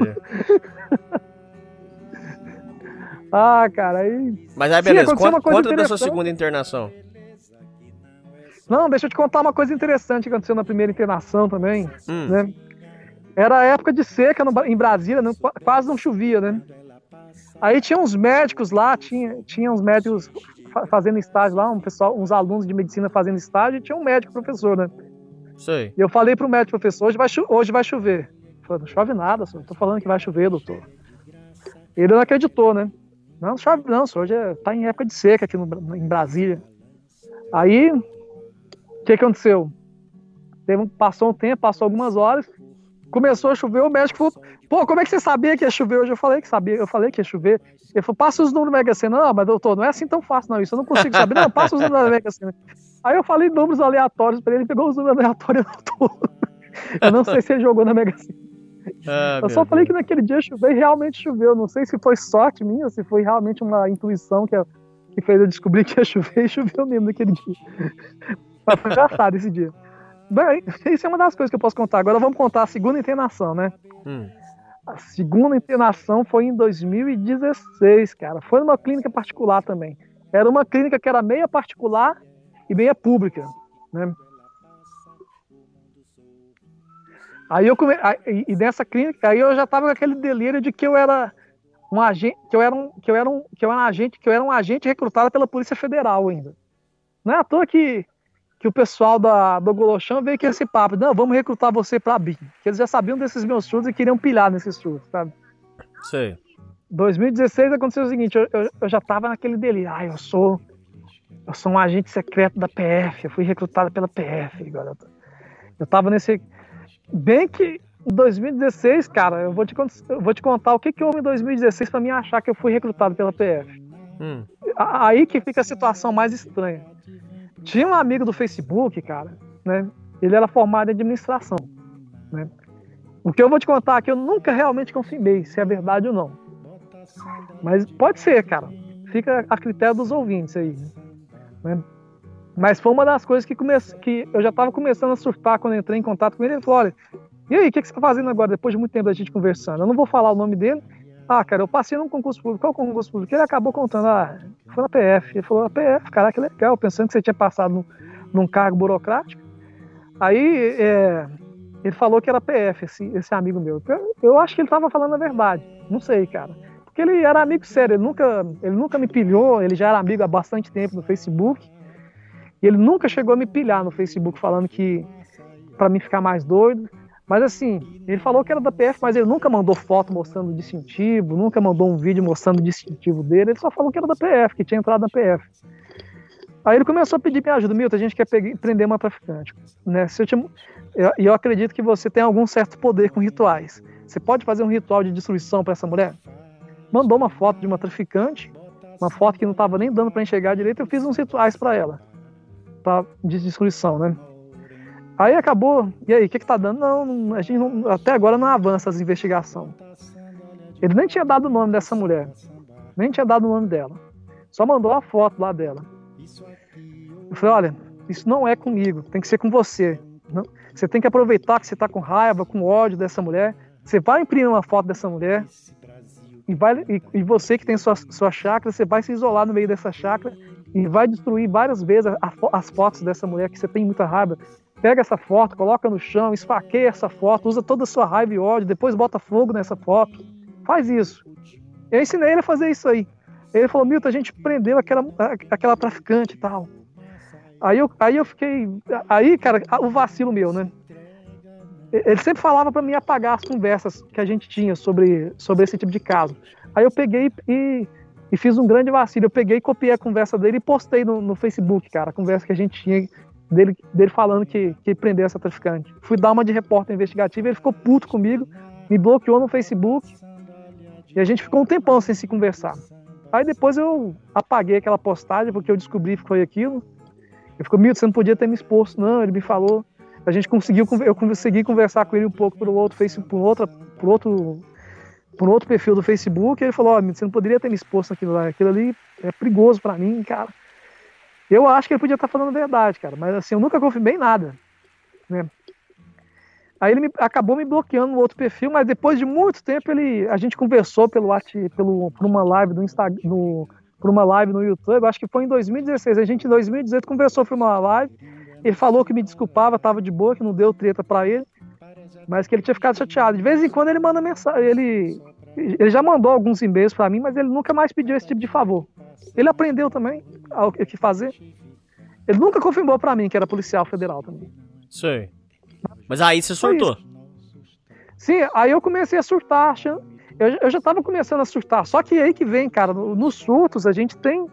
Nem, nem, tudo é surto, cara. Nos surtos a gente começa a ter esse poder também, mas eu já te expliquei sobre isso, que o cara começa a viajar, achar que pode tudo, ele começa a se auto-vangloriar. Mas mesmo assim, é, é, surto, faz parte do surto, cara. É, se o cara tem esse tipo de poder ele começa a se vangloriar demais, não é uma coisa que o cara tem que falar direto, tem que ser, tem que ser mais feito em segredo. Ele pode falar se quiser falar depois que consegue, né? Mas é, as pessoas que têm, segundo o espiritismo, cara, tantas pessoas que têm transtorno bipolar, que têm esquizofrenia, na verdade elas são médiums. E médium e bruxo não é muito diferente, cara. É, é basicamente a mesma coisa. São poderes paranormais. O bruxo usa poder paranormal, o médium também, né? Só que, o cara, só que quem tem transtorno bipolar, quem tem esquizofrenia, não consegue controlar esse tipo de poder, esse tipo de dom e acaba surtando. Tá, mas uh, peraí, volta lá no, no assunto, Milton. É, aí você pegou, aí você foi internado nessa clínica. E como é que foi? Cara, o primeiro dia nessa clínica, cara, meus pais me levaram para consultar. Tava meu irmão e meu pai conversando com, com a psiquiatra, eu lá conversando, e eu comecei a xingar meus pais, vocês são muito burros, eu não tô doido, não. Aí já tava trancada a clínica, né? Os enfermeiros apareceram lá, eu não podia sair da clínica, e eles me, me pediram para acompanhar eles. Eu fiquei muito puto, eu fiquei xingando os enfermeiros. Ah, vocês têm que se fuder tudo. Eu não sou doido, não, não preciso disso, não. Acabei tomando remédio mesmo não querendo. Aí eu, no, no primeiro dia eu ia ser internado, cara. Fui ser internado na clínica pública. Tá? Era metade clínica. Era metade clínica pública, metade da a outra metade era, era lá em Goiânia, cara. Chama Clínica Pax. Só pra você ter ideia. Essa clínica. Sei. Aí no primeiro dia, cara, na primeira noite, era de noite já, né? Eu, eu, tomei o remédio e quando eu tava muito eufórico, eu fiz umas 10 umas dez flexões só com, só com quatro dedos da mão. Eu, daquela época eu consegui fazer muita flexão com quatro dedos da mão só. Hoje eu não, não consigo mais, não. Certo. Mas, tava... e, aí a experiência lá foi tranquila? Era, o pessoal era de foi boa? Tranquila, cara. Tranquila. Foi de boa. O negócio é que eu ficava chapado, né? Dopado de remédio. Era foda isso aí. Né? Teve vezes que eu podia transar e não consegui transar porque eu fiquei broxa. Não consegui transar com uma outra interna lá porque eu tava broxa. Ah, diz que remédio psiquiátrico corta o tesão, né? Corta, cara, corta. Isso é foda, é foda. Né? Mas o que aconteceu? Aí na primeira noite eles colocaram num, num quarto que tinha outros que, que tinha outros que tinha outros num, num, quarto que tinha, que tinha outros em tese e tinha um deles que tava roncando demais, cara. Eu pedi, não, me troca de quarto, cara, que ronca demais. Me trocaram e na primeira, aí na primeira noite eu dormi nessa parte pública da, da clínica Pax, né? E no outro dia tinha, uma, tinha, já tinha vaga na parte particular, eu fui para a parte particular da clínica, né? Foi legal, cara. Eu conheci um carinha, um outro cara lá que era auditor fiscal que tinha surtado e estava internado lá também. A gente começou a treinar junto. E o cara, o cara era da minha altura, só que ele pesava uns 100 quilos, cara. A gente lutou jiu-jitsu, teve uma vez lá que ele me venceu, outra vez eu venci ele, eu fiquei até, até embasbacado. A gente fez umas lutinhas de jiu-jitsu no chão. teve uma vez lá também que com outro interno, a gente tava, eu tava bem na, na parte do campo de futebol lá, aí a gente foi fazer uma, uma briga de, de lutinha, uma, uma luta normal, sem machucar um ou outro. Aí o interno foi me dar um soco, eu imobilizei o braço dele de um jeito que eu pensei que eu era Steven Seagal, cara.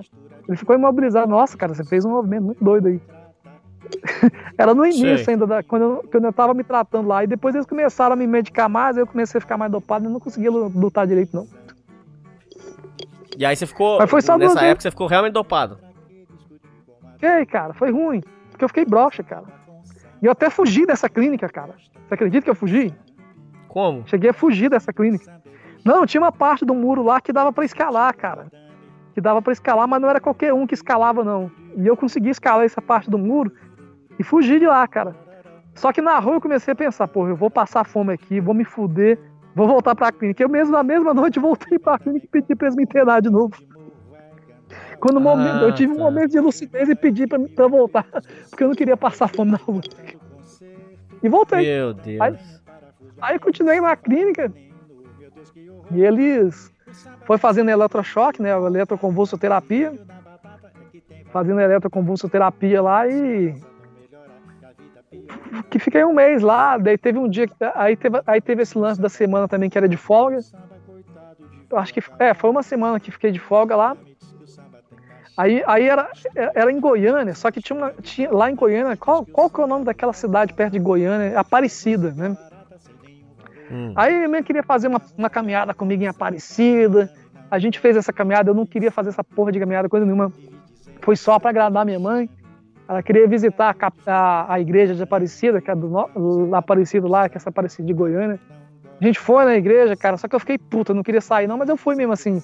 Tava já tomando remédio mesmo, então Tava de boa. E depois eu voltei pra clínica, cara, aí fiquei lá internado, cara. Né? Fiquei lá internado. E consegui. Tinha beijado uma menina até gatinha lá. Tinha outra, uma outra gordinha também que eu tava beijando lá, que eu tava namorando também. Uma gordinha até bonitinha. E teve uma mulher feia que tentou chupar minha rola, cara. Só que tava broxa, não conseguiu nada. Hum.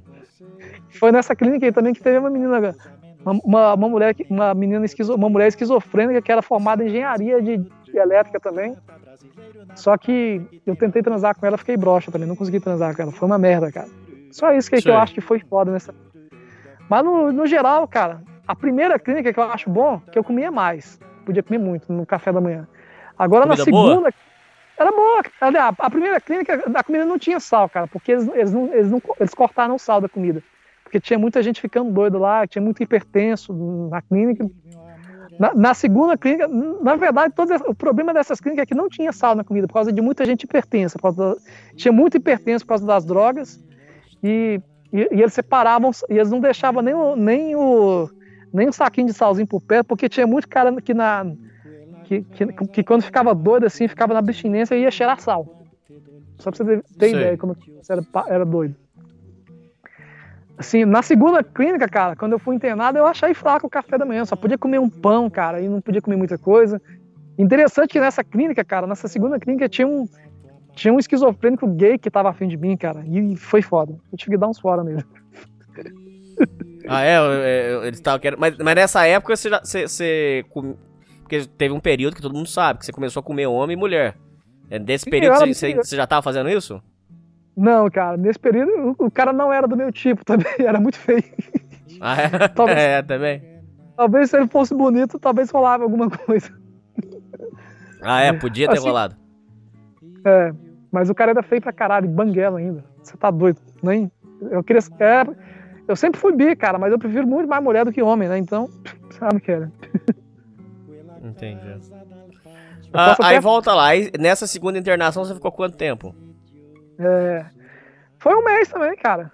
Foi, foi um mês. Eu acho que foi, um mês, foi 30 dias. Eu fiquei. Eu acho que só teve uma semana que eu saí de lá para ficar de folga, que eu nem tava lembrando disso. Minha mãe que lembrou disso aí. Depois voltei de lá de novo e fiquei tomando, me tratando lá, tomei os. Fiz o eletro, a eletroconvulsoterapia, né? Interessante que, que na primeira internação eu dancei quadrilha também lá com, com, com tinha teve quadrilha, eu dancei quadrilha com, com, com, uma, com, com uma das outras pacientes. Na segunda internação também teve quadrilha, eu dancei quadrilha de novo também. Agora na terceira internação não teve quadrilha. foi, depois da, foi depois das festas juninas. Ah, tá. Aí beleza. Aí nessa segunda internação, você saiu, tava legal. Bacana. É, deu, era 2016, cara. Eu, eu poderia contar por que, que eu fui internado também. Não sei se eu posso contar por que, que eu fui internado. Conta. Nessa... Em 2016, o que me levou a surtar, cara, olha só que interessante. Em 2015, o, o psiquiatra meu, o doutor Calado, ele tinha, ele tinha liberado da medicação. Ele falou, você não precisa tomar mais medicação, você tá de boa. Ele me tirou as medicações tudo. Né? Aí eu comecei a surtar, foi no fim de 2015, início de 2016, porque uma, uma ex-namorada minha começou a querer bater papo comigo, eles me colocavam no mesmo grupo do WhatsApp que eu, e eu não queria ficar perto dela, e ela puxava assunto comigo, e aqui eu ainda sentia algo por ela, eu comecei a surtar por causa dessa minha ex-namorada, cara.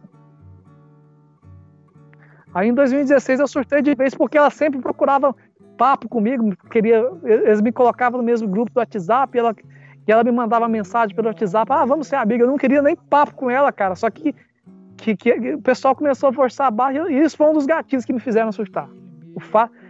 Tanto que em 2016, eu não sei se eu cheguei a te contar no podcast que, que, eu, que, que, que essa minha ex-namorada tava, já estava com o namorado dela e eu, e eu falei, eu vou quebrar o pescoço do seu namorado. Ameacei ela, ameacei, de que, ameacei ela, não, ameacei de quebrar o pescoço do ex-namorado, deu um BO isso aí, cara. Ela foi na delegacia e eu tomei um Maria da Penha, cara. De ficar um ano ai, longe. Ai, ai. Isso, aí meus pais não, meus pais ficaram com medo de eu ir, de eu ir procurar essa minha ex-namorada. Eu não queria nem papo com ela, cara. Eu tava naquele delírio que eu era um agente da PF, cara, né? Eu não fiz muita coisa para se, eu, se eu ajudei a PF mesmo, foi nesse caso aí que eu te falei, né? De, de, do ritual, de ter ensinado o PF. Mas eu tava naquele delírio que eu era mais do que só aquilo, que eu, que eu mais do que um simples consultor da PF, né? Que eu tinha. Que eu era um agente, eu fiquei, ah, eu sou da PF, não sei o quê. Eu acreditava que um PF, que, que, que, que, olha só esse delírio que eu tinha, cara. Eu acreditava que em outro universo paralelo eu era PF. Aí esse, quando esse PF dormia, esse, nesse universo paralelo que um PF meu dormia, ele incorporava nesse universo paralelo, bem no meu corpo. Aí ele agia igual um PF. E agia igual ah, PF. Tá. Eu ficava surtando, acreditando que eu estava incorporando um PF do, de outro universo paralelo, que era eu mesmo. Só pra você ter ideia, era meu delírio. Aí quando você saiu da clínica, você parou de acreditar nisso? Sim. Eu sei que eu contribuí de alguma forma, mas eu não, não fiz nada demais, cara. Foi, aquilo que te, foi esse caso que eu te falei, que fica ao critério de vocês. Eu, eu mesmo, quando você perguntou sobre ter dúvida, cara, até hoje eu tenho dúvida. Será que eu realmente ajudei um PF, cara, um policial federal, ou será que o cara tava me mentindo? Mas o cara, não sei, às vezes pode ser verdade, às vezes não. Isso fica na dúvida até hoje. Se eu ajudei um PF mesmo. Mas o que eu fiz não foi muita coisa, foi só ensinar um ritual de destruição para um PF, ele botou em prática, cara. Só isso. Tá, ô, ô Milton, aí beleza, aí você ficou nessa. É, aí beleza, você saiu dessa clínica de 2016. E aí, como é que foi a outra internação, a próxima internação? Foi quando? Sim, a próxima internação foi em 2019. Foi depois dessa treta que eu te falei que eu, que eu surtei. Ah, demorou muito então. Demorou pra caramba foi, então. De 2016 foi quase três anos, cara. Demorou quase três anos para me surtar. Demorou bastante, então. Entendi. Pois é. Isso aí ninguém sabe na internet. O povo acha que você foi surtando e foi sendo internado logo em seguida. Eu tô surpreso com isso, eu não sabia disso. Demorou pra você surtar, então. Demora, cara. Demorou. O máximo, eu, eu nunca. Eu acho que o básico. Mas é sempre essa porra de você parar de tomar o remédio, né, meu? Isso aí que Sim, você tem cara. que. Chega disso aí, né, cara? Em, 2000, em 2016, eu tinha em 2015 eu tinha parado de tomar remédio porque os, o psiquiatra mesmo tinha liberado. Só que só que ele estava errado. Ele, ele achou que eu poderia aguentar as pontas. Não foi. Foi o segundo que o psiquiatra que tinha liberado deu das medicações. Falou, você não, você Parece não que o psiquiatra também não entende das coisas, meu. Parece isso. Não, Parece que, você vezes, fica com essa impressão vezes, também? Às vezes o psiquiatra pensa que, que pode, pode tirar toda a medicação. Tem alguns psiquiatras que pensam o seguinte: não, vou medicar ele por um tempo, tirar a medicação. Tem, tem alguns psiquiatras que pensam, não é a maioria dos psiquiatras que pensa que eles pensam, não, o cara está instável, então pode cortar toda a medicação dele que ele vai ficar de boa, ele não vai surtar mais. Só que muitas vezes o cara se engana e surta de novo, tá entendendo? Não foi meu caso. As, tem alguns psiquiatras que pensam o seguinte, a gente medica ele por um tempo, se ele surtar de novo, a gente volta a medicar e depois tira a medicação e só, e só medica de novo se ele voltar a surtar. Tem alguns que pensam assim. Não é todo psiquiatra que acredita que o cara tem que tomar medicação pro resto da vida. Né? Porque às vezes o cara pensa, ah, às vezes o cara vai ficar anos e anos sem surtar. E realmente fica, mas depois surta. Né? Tem alguns psiquiatras que seguem uma outra linha de, de, de tratamento, que não é só. Eu tratei com dois psiquiatras que chegou com, com dois psiquiatras que chegou a tirar a medicação de mim, que eu me lembro. Nem, nem sempre foi porque eu parava por conta própria. Mas em 2019... Mas aí volta lá, meu, de 2019, como é que foi? Em 2019, Essa aí já foi aquela que você foi na prefeitura falar Sim. ameaça e tal. Tem vídeo, inclusive, do seu pai é, tem um vídeo que saiu, inclusive, do seu pai no banheiro junto com você, você filmando e mandando ameaça, e o seu pai falando: Para com isso, Milton, não faz Sim. isso. Eu vi esse vídeo. Esse vídeo tá bem naquela. naquele canal do, do desgraçado do Antônio da, do Esquizofrenia. Ô, merda. Foda é isso aí. Você só ouve a voz do meu pai, não ouve, você não vê ele, mas ouve a voz Não, dele. não, é. é. Mas foi naquele período então que você surtou. Foi. E foi basicamente isso aí. Eu pensava que se ficasse sem comer glúten, eu tinha ficado um tempão de tempo, um tempão sem comer glúten, cara. Eu pensava que eu nunca ia conseguir ficar sem comer glúten. Eu pensei, não vou ficar... Eu tinha lido num livro que fala de barriga de trigo, o nome do livro, que fala ah, se, se, a pessoa que falava um médico dizendo que tem, quem tem esquizofrenia, transtorno bipolar, se para de comer glúten, falava lá que o cara voltava a ficar lúcido, ficava normal. E eu pensei, ah, então vou parar de comer glúten, nunca mais vou precisar de tomar medicação. Só que não foi o que aconteceu comigo. Eu parei de comer glúten e surtei de, da mesma forma. Acabei surtando e não tive resolveu. que ser internado de novo. Ou seja, aí, nem... essa internação como é que foi? Conta aí. Essa internação, cara, foi na clínica Vila Verde, cara. Lá de Juiz de Fora. Cara, foi de boa também, mano. Eu acho que só teve uma desavença lá, cara. Engraçado, que interessante que, que tinha um professor de educação física ele saía com os internos lá fora, né, na clínica, para caminhar do lado de fora, para não ficar só dentro da clínica. E eu caminhava de vez em quando também com ele, mas eu não gostava, não. Eu podia fugir, mas eu pensava que não, ah, não compensa fugir dessa merda. né? Passar fome na, na rua. Né? Inclusive, em 2019, antes de ser internado nessa clínica, teve uma vez que, que, que a gente estava chegando em Brasília, eu discuti com meu pai e fui dar uma de morador de rua, cara. Tinha saído, fiquei um dia como morador de rua, experimentando ser morador de rua. Aí eu fui na UPA, cara, e pedi para me internar, né? Só que eles demoraram para me internar, porque eu pensei, se eu ficar aqui na rua, eu vou, ser, eu vou passar fome, então eu vou pedir para me internar numa clínica psiquiátrica. Só que eles viram que eu não estava tão doido assim, não quiseram me internar numa clínica psiquiátrica, então eu resolvi sair fora. E voltei para casa e e voltei para casa da Você minha ficou quanto tempo? Cara, eu fiquei um dia fora, cara. Um dia fora. Foi do... só eu, eu, saí numa no... eu saí de noite, só fui voltar na noite do dia seguinte para casa. Quando era quase E aí? Meus pais me receberam, estavam mais calmos, mas eles estavam chateados, né? Eles já estavam vendo que eu tava surtado. Aí o que foi o, o estopim mesmo foi eu ter batido nesse pastor, cara, que, que tinha fama de pedófilo. Eles viram que eu tava muito agressivo, ele, tá começando, ele não tá ficando só na, na agressão com, com, Ele não tá agredindo só verbalmente, ele vai acabar agredindo alguém de, de verdade. Isso pode dar um problema para ele, ele pode morrer ainda, pode se envolver numa situação perigosa. Aí, no fim das contas, eles resolveram me internar, inventaram esse. É, eles, usaram, eles me deram. É, deram um golpe do Joãozinho sem braço em mim, falaram que, eles, que, que eu ia ficar num spa, mas não era spa coisa nenhuma, era uma clínica psiquiátrica. E eu fui internado nessa clínica. Entendi. Aí, cara, nessa clínica não teve esse lance não, de ficar uma semana fora, não. Fiquei um mês só diretão lá.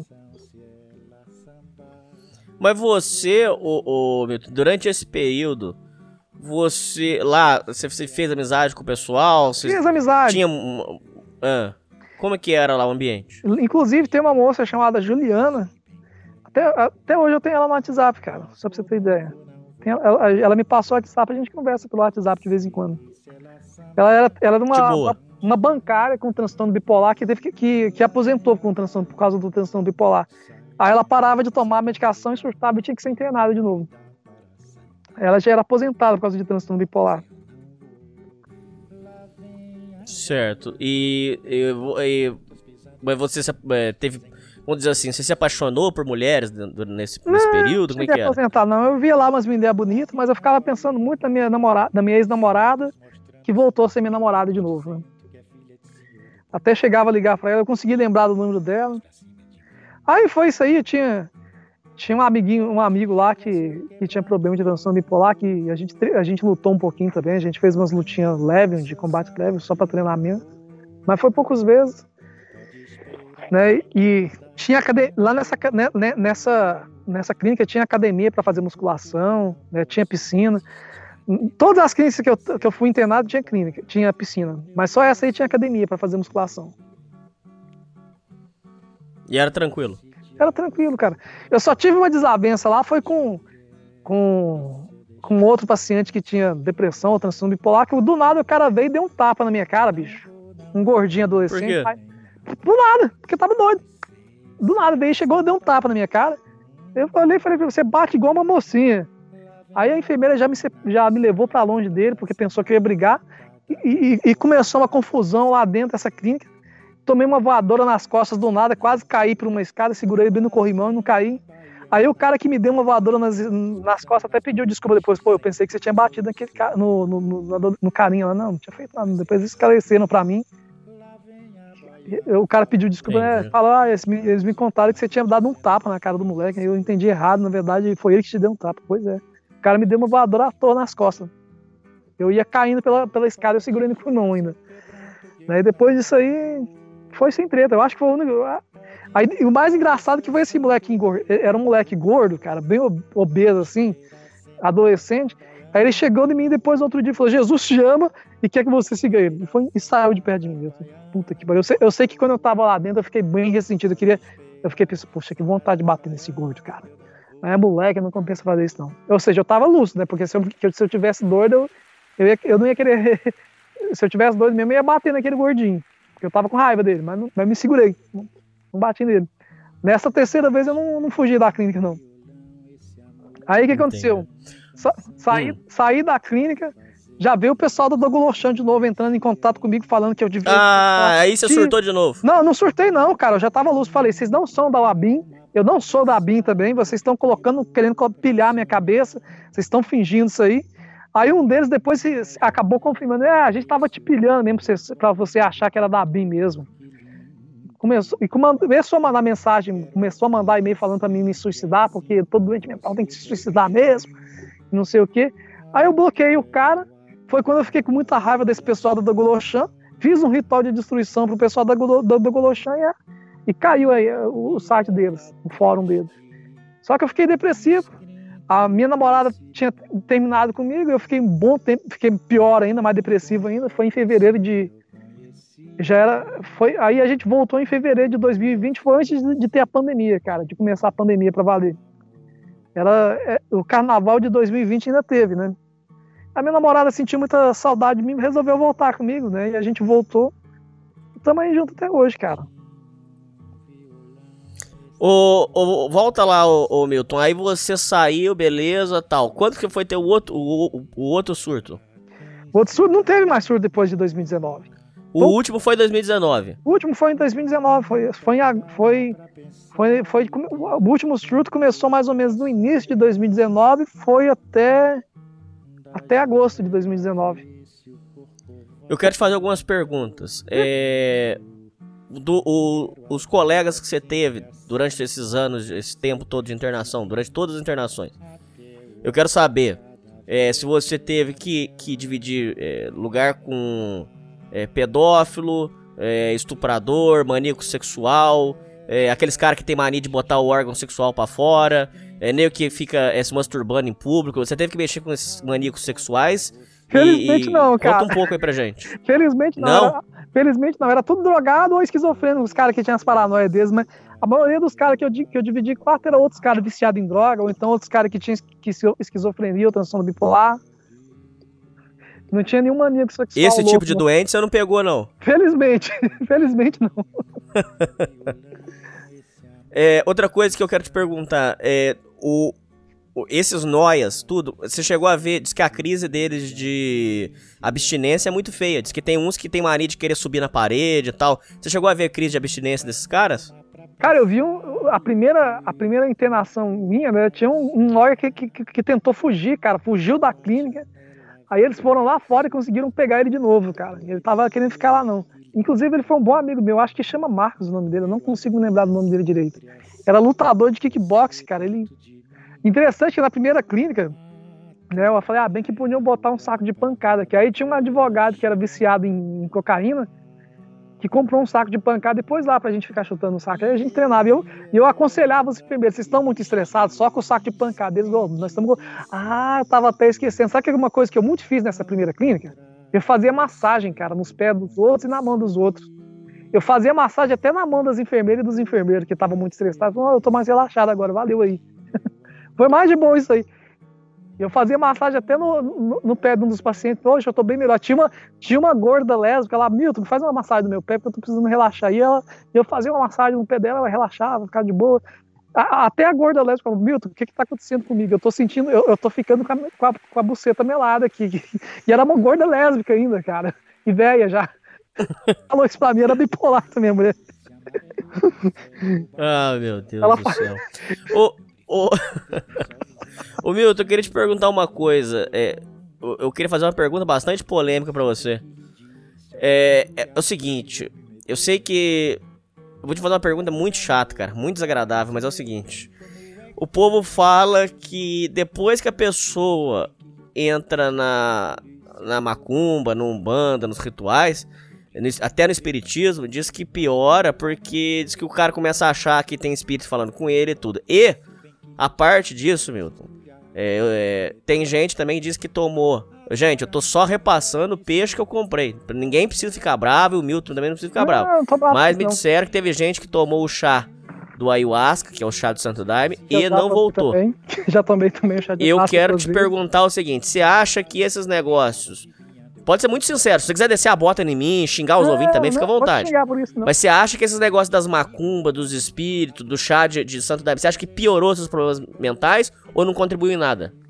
Não piorou e nem melhorou. Pra ser, pra ser sincero. Você acha que não alterou em nada? Não, não. Na verdade, quando eu. Eu, eu embora me simpatize com o espiritismo, eu, eu não gosto de frequentar, cara. Porque eu Eu não, eu não, consigo me lidar com essa ideia de religião. O espiritismo, eles falam muito em Jesus Cristo, cara. Eu não acredito em Jesus Cristo. Tá entendendo? Você não, você não acredita? Não, não. Eu acho tudo estranho. Eu acho, eu até gosto dele legal, mas assim, tem muitos. Eu, eu, conheço, eu tenho amigos também que têm transtorno bipolar, que eles frequentam o centro espírita, eles dizem que melhoraram muito, mas eles continuam com o tratamento. Inclusive, os próprios espíritas falam, ó, você frequenta aqui, trabalha essa mediunidade, mas continua o seu tratamento. Só para a medicação se o psiquiatra falar que pode. Muitos espíritos, muitas pessoas com transtorno mental fazem até melhorar, cara. No meu caso, não melhorou nem piorou. Hum, entendi. Não, não, isso aí não, não, O problema seu é química cerebral, é, é outra cerebral coisa. mesmo, cara. Meu karma é isso aí mesmo. Apesar de eu. De eu eu, eu, me, eu me considero ateu, cara, hoje em dia. Eu não acredito em Deus, não, mas eu acredito em reencarnação, por exemplo, acredito em espíritos, né? Mas eu, sinceramente. Aliás, falam que 20 a 30, 25 a 30% dos, dos ateus acreditam também em reencarnação, em espíritos, né? Então, normal, né? Eu sou um desses. é, outra coisa, é, durante esse, esse, período, esse período que você teve nessas clínicas, é, diz que às vezes acontece de enfermeira é, dar pra paciente, enfermeiro comer paciente. Você chegou a ver essas coisas acontecendo? Cara, não cheguei a ver. Foi bem tranquilo pra mim, que nem eu te disse. não cheguei a ver isso, não. É clínica particular, cara. Eu acho que isso deve acontecer mais em clínica pública, né, bicho? Que o negócio é, é mais. Avacalhado. É, é avacalhado. Em clínica particular é mais tranquilo, cara. O que aconteceu comigo foi que eu tentei comer uma, uma, uma mulher bem na, na segunda clínica e não consegui porque eu tava broxa. Entendi. Uh, com relação a problemas mentais, o, o, o Milton, você chegou a ver pessoas que, que tinham situações assim que você gostaria de, de contar pros ouvintes? Por exemplo, um caso que marcou muito para mim foi que no uma vez chegou no, no, no na clínica, no, não é nem clínica lá, era, lá já é considerado mesmo porque eles falam que é, é hospício mesmo, lá é pra trancar o cara que tá muito agressivo. É, mas e o cara ficava assim, ó. É, isso. E o cara ficava assim, o, o Milton, ele ficava desse jeito assim. Imagina um cara sentado na cadeira e com as duas mãos em cima da mesa, as, as mãos bem abertas, e ele só fazia. Ele ficava assim, ó. Porque ele tava com ansiedade tão alta, a ansiedade dele tava tão disparada que é como se o corpo dele disparasse aquela adrenalina de correr, de só o tempo todo. Então ele, ele, tava, ele tava surtado com um negócio de ansiedade. Para quem não sabe, eu já trouxe até um ouvinte que explicou, ansiedade também dá surto. É, transtorno de ansiedade o é surto de ansiedade é horroroso, que o coração dispara e o cara acha que tá vindo um bicho pegar ele, que ele vai morrer, que vão matar ele. Eu queria que você contasse alguns casos assim, de pessoas que você conheceu durante esses anos, de, de surtos que você viu muito feios, pessoas que estavam que tinham problemas muito graves. Conta algumas histórias de doentes mentais que para os ouvintes, às vezes de repente até algum se identificar. O que, que você lembra aí? Vou ver o que, que eu me lembro, né, cara? Porque a minha memória não tá muito boa, mas eu lembro que uma vez eu tava indo ser, eu tava indo no hospital na UPA lá de Açailândia, eu vi um cara com, que tinha transtorno de ansiedade. Ele achou que estava infartando, mas não era infarto. Era trans... Ele falou: não, você tem transtorno de ansiedade, é por isso que você tá assim. O cara começou a tomar medicação, começou a ficar melhorzinho, né? Aí liberaram ele e falaram, procura um psiquiatra que você tem transtorno de ansiedade. Falaram isso aí pra ele. O cara tava passando mal, né? Tava. Eu vi ele, ele quase vomitando lá, só se era tudo transtorno de ansiedade, cara, que eu me lembro na UPA, sabe? Hum, entendi. Sinceramente, eu queria me lembrar de outros casos, mas eu acho que se eu for lembrar, eu vou ter que esforçar muito a mente. Eu não tô com a memória muito boa. Foi muita crise, né, cara? E a minha memória não é mais a mesma. Meu cérebro tá sequelado já. Agora, como é que funciona o negócio dos eletrochoques? Resolve alguma coisa?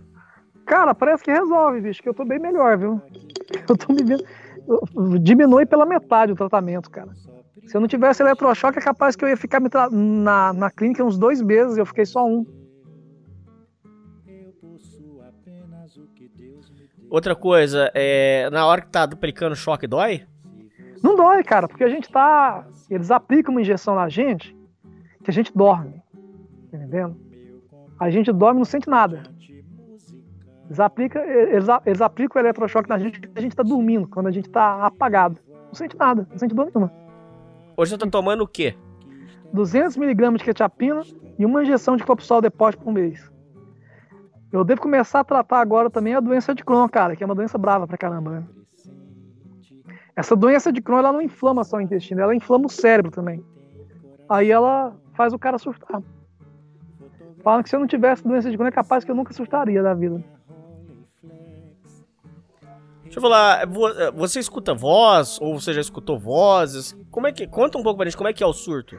Quando eu tinha os meus surtos, cara, não é que eu escutava voz, mas parecia que meus pensamentos ganhavam vida própria, cara. Parecia que tinha duas pessoas pensando na mesma cabeça. Tá entendendo? Parecia que tinha duas pessoas pensando na minha mesma cabeça. Às vezes parecia que tinha três pessoas na minha cabeça pensando, pensando comigo junto.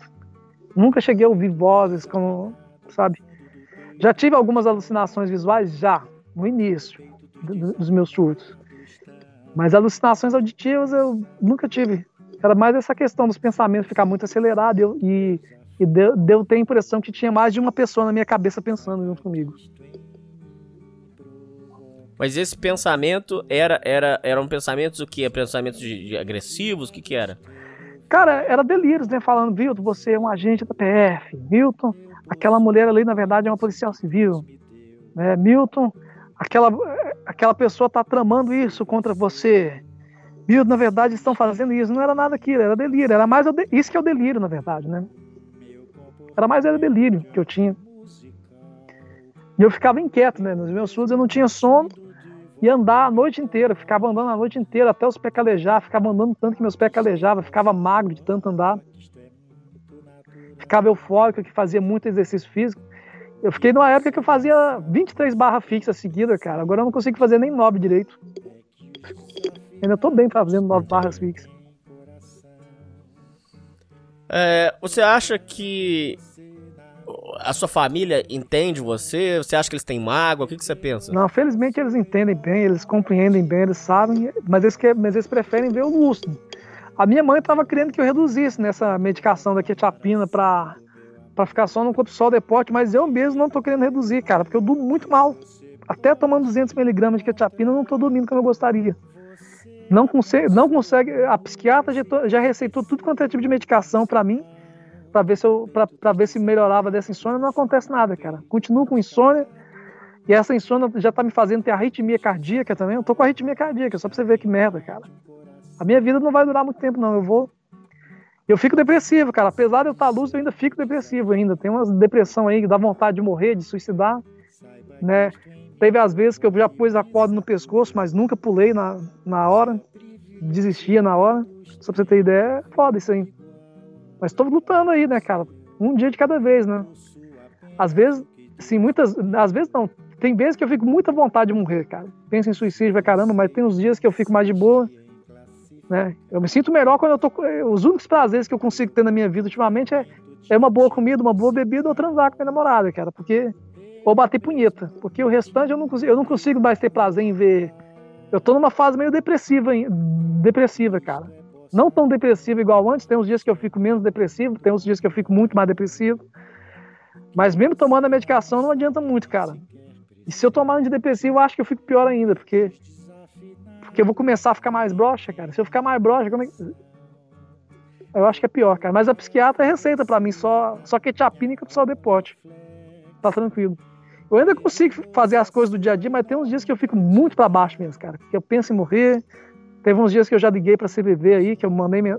Recentemente eu mandei minha... eu, eu tava conversando no chat da, da CVV com o pessoal, desabafando. Tem... Quando no, quando eu fico com muita dor no meu intestino por causa da doença de Crohn, cara, eu, eu penso demais em morrer, cara. É foda. Mas tô aí vivo, né, cara? Pensando em viver. Eu fico muito. Mas você já tentou se matar?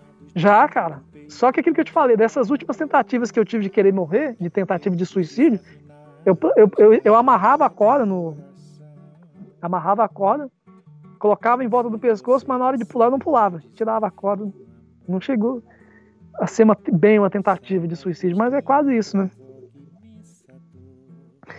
Já teve vezes que eu tava com, com arma na minha mão e pensava, ah, meto uma bala na minha cabeça ou não meto. Não metia. Existia na hora. Mas você, hoje você tá tranquilo nesse sentido? Ou você ainda tá, eu... ainda tá cogitando? Não, eu tô tranquilo, não penso em suicídio, né? Hoje eu tô de boa, por exemplo. Não quero suicídio. Eu, eu fico, por mais que. De, muitas vezes quando eu fico com vontade de morrer, eu já repreendo, não. Continua vivo aí e paga seu karma. Tá entendendo? É isso que eu penso. Bom, meu irmão, é, para caminhar para as últimas perguntas, hum. é, um ouvinte que, que de repente tenha problema mental, que está em dúvida se deve tomar medicação ou não, o que, que você tem para dizer para se você tivesse que dar um conselho para um ouvinte? Olha, o foda, a medicação é uma faca de dois gumes, cara, porque ela realmente vai acabar com a sua saúde, vai te, vai te reduzir sua, sua expectativa de vida. Mas tem que tomar, cara. Assim, se, se, se você tem transtorno mental e ainda nunca te levaram um psiquiatra, evita ter que tomar a medicação. Mas se te levarem para o psiquiatra e o psiquiatra receitar a medicação, toma, cara. Toma a medicação. Se você quiser seguir uma, uma religião, siga também, procura ter uma espiritualidade para aliviar né? Mas, mas toma medicação. Se a medicação está dando muito efeito colateral, vai conversando com o psiquiatra, pede ele para trocar. Se o psiquiatra não quer trocar, troca de psiquiatra. Eu dou muito bem com a minha medicação. A quetiapina que eu tomo quase não dá efeito colateral em mim. É de boa. Mas toma medicação, cara. Não tem, não tem como correr, não. Só pare de tomar mesmo se o psiquiatra falar que pode parar de tomar. Mas fique consciente. Você pode surtar assim mesmo e ter que voltar a tomar. Sabe? É complicado. Quem tem transtorno mental, cara, é tá condenado pro resto da vida, bicho. Ele tem que tomar. A maioria dos casos, quem tem transtorno mental não consegue se autocontrolar sem medicação. Vai precisar de tomar. Então toma, cara. Aceita o karma. Né? Tem gente que. E. É aquilo que eu falei. Tem gente... Não tem solução. Cara, pode ter, ter, mas eu acho que os pou... são poucos que conseguem a solução, ficar sem, sem, sem, tomar medicação, tá entendendo? São poucos. Eu tenho uma tia que, tá sem tomar, que tem transtorno bipolar, ela tá há mais de 5 anos sem tomar medicação. Tá lúcida, tranquila.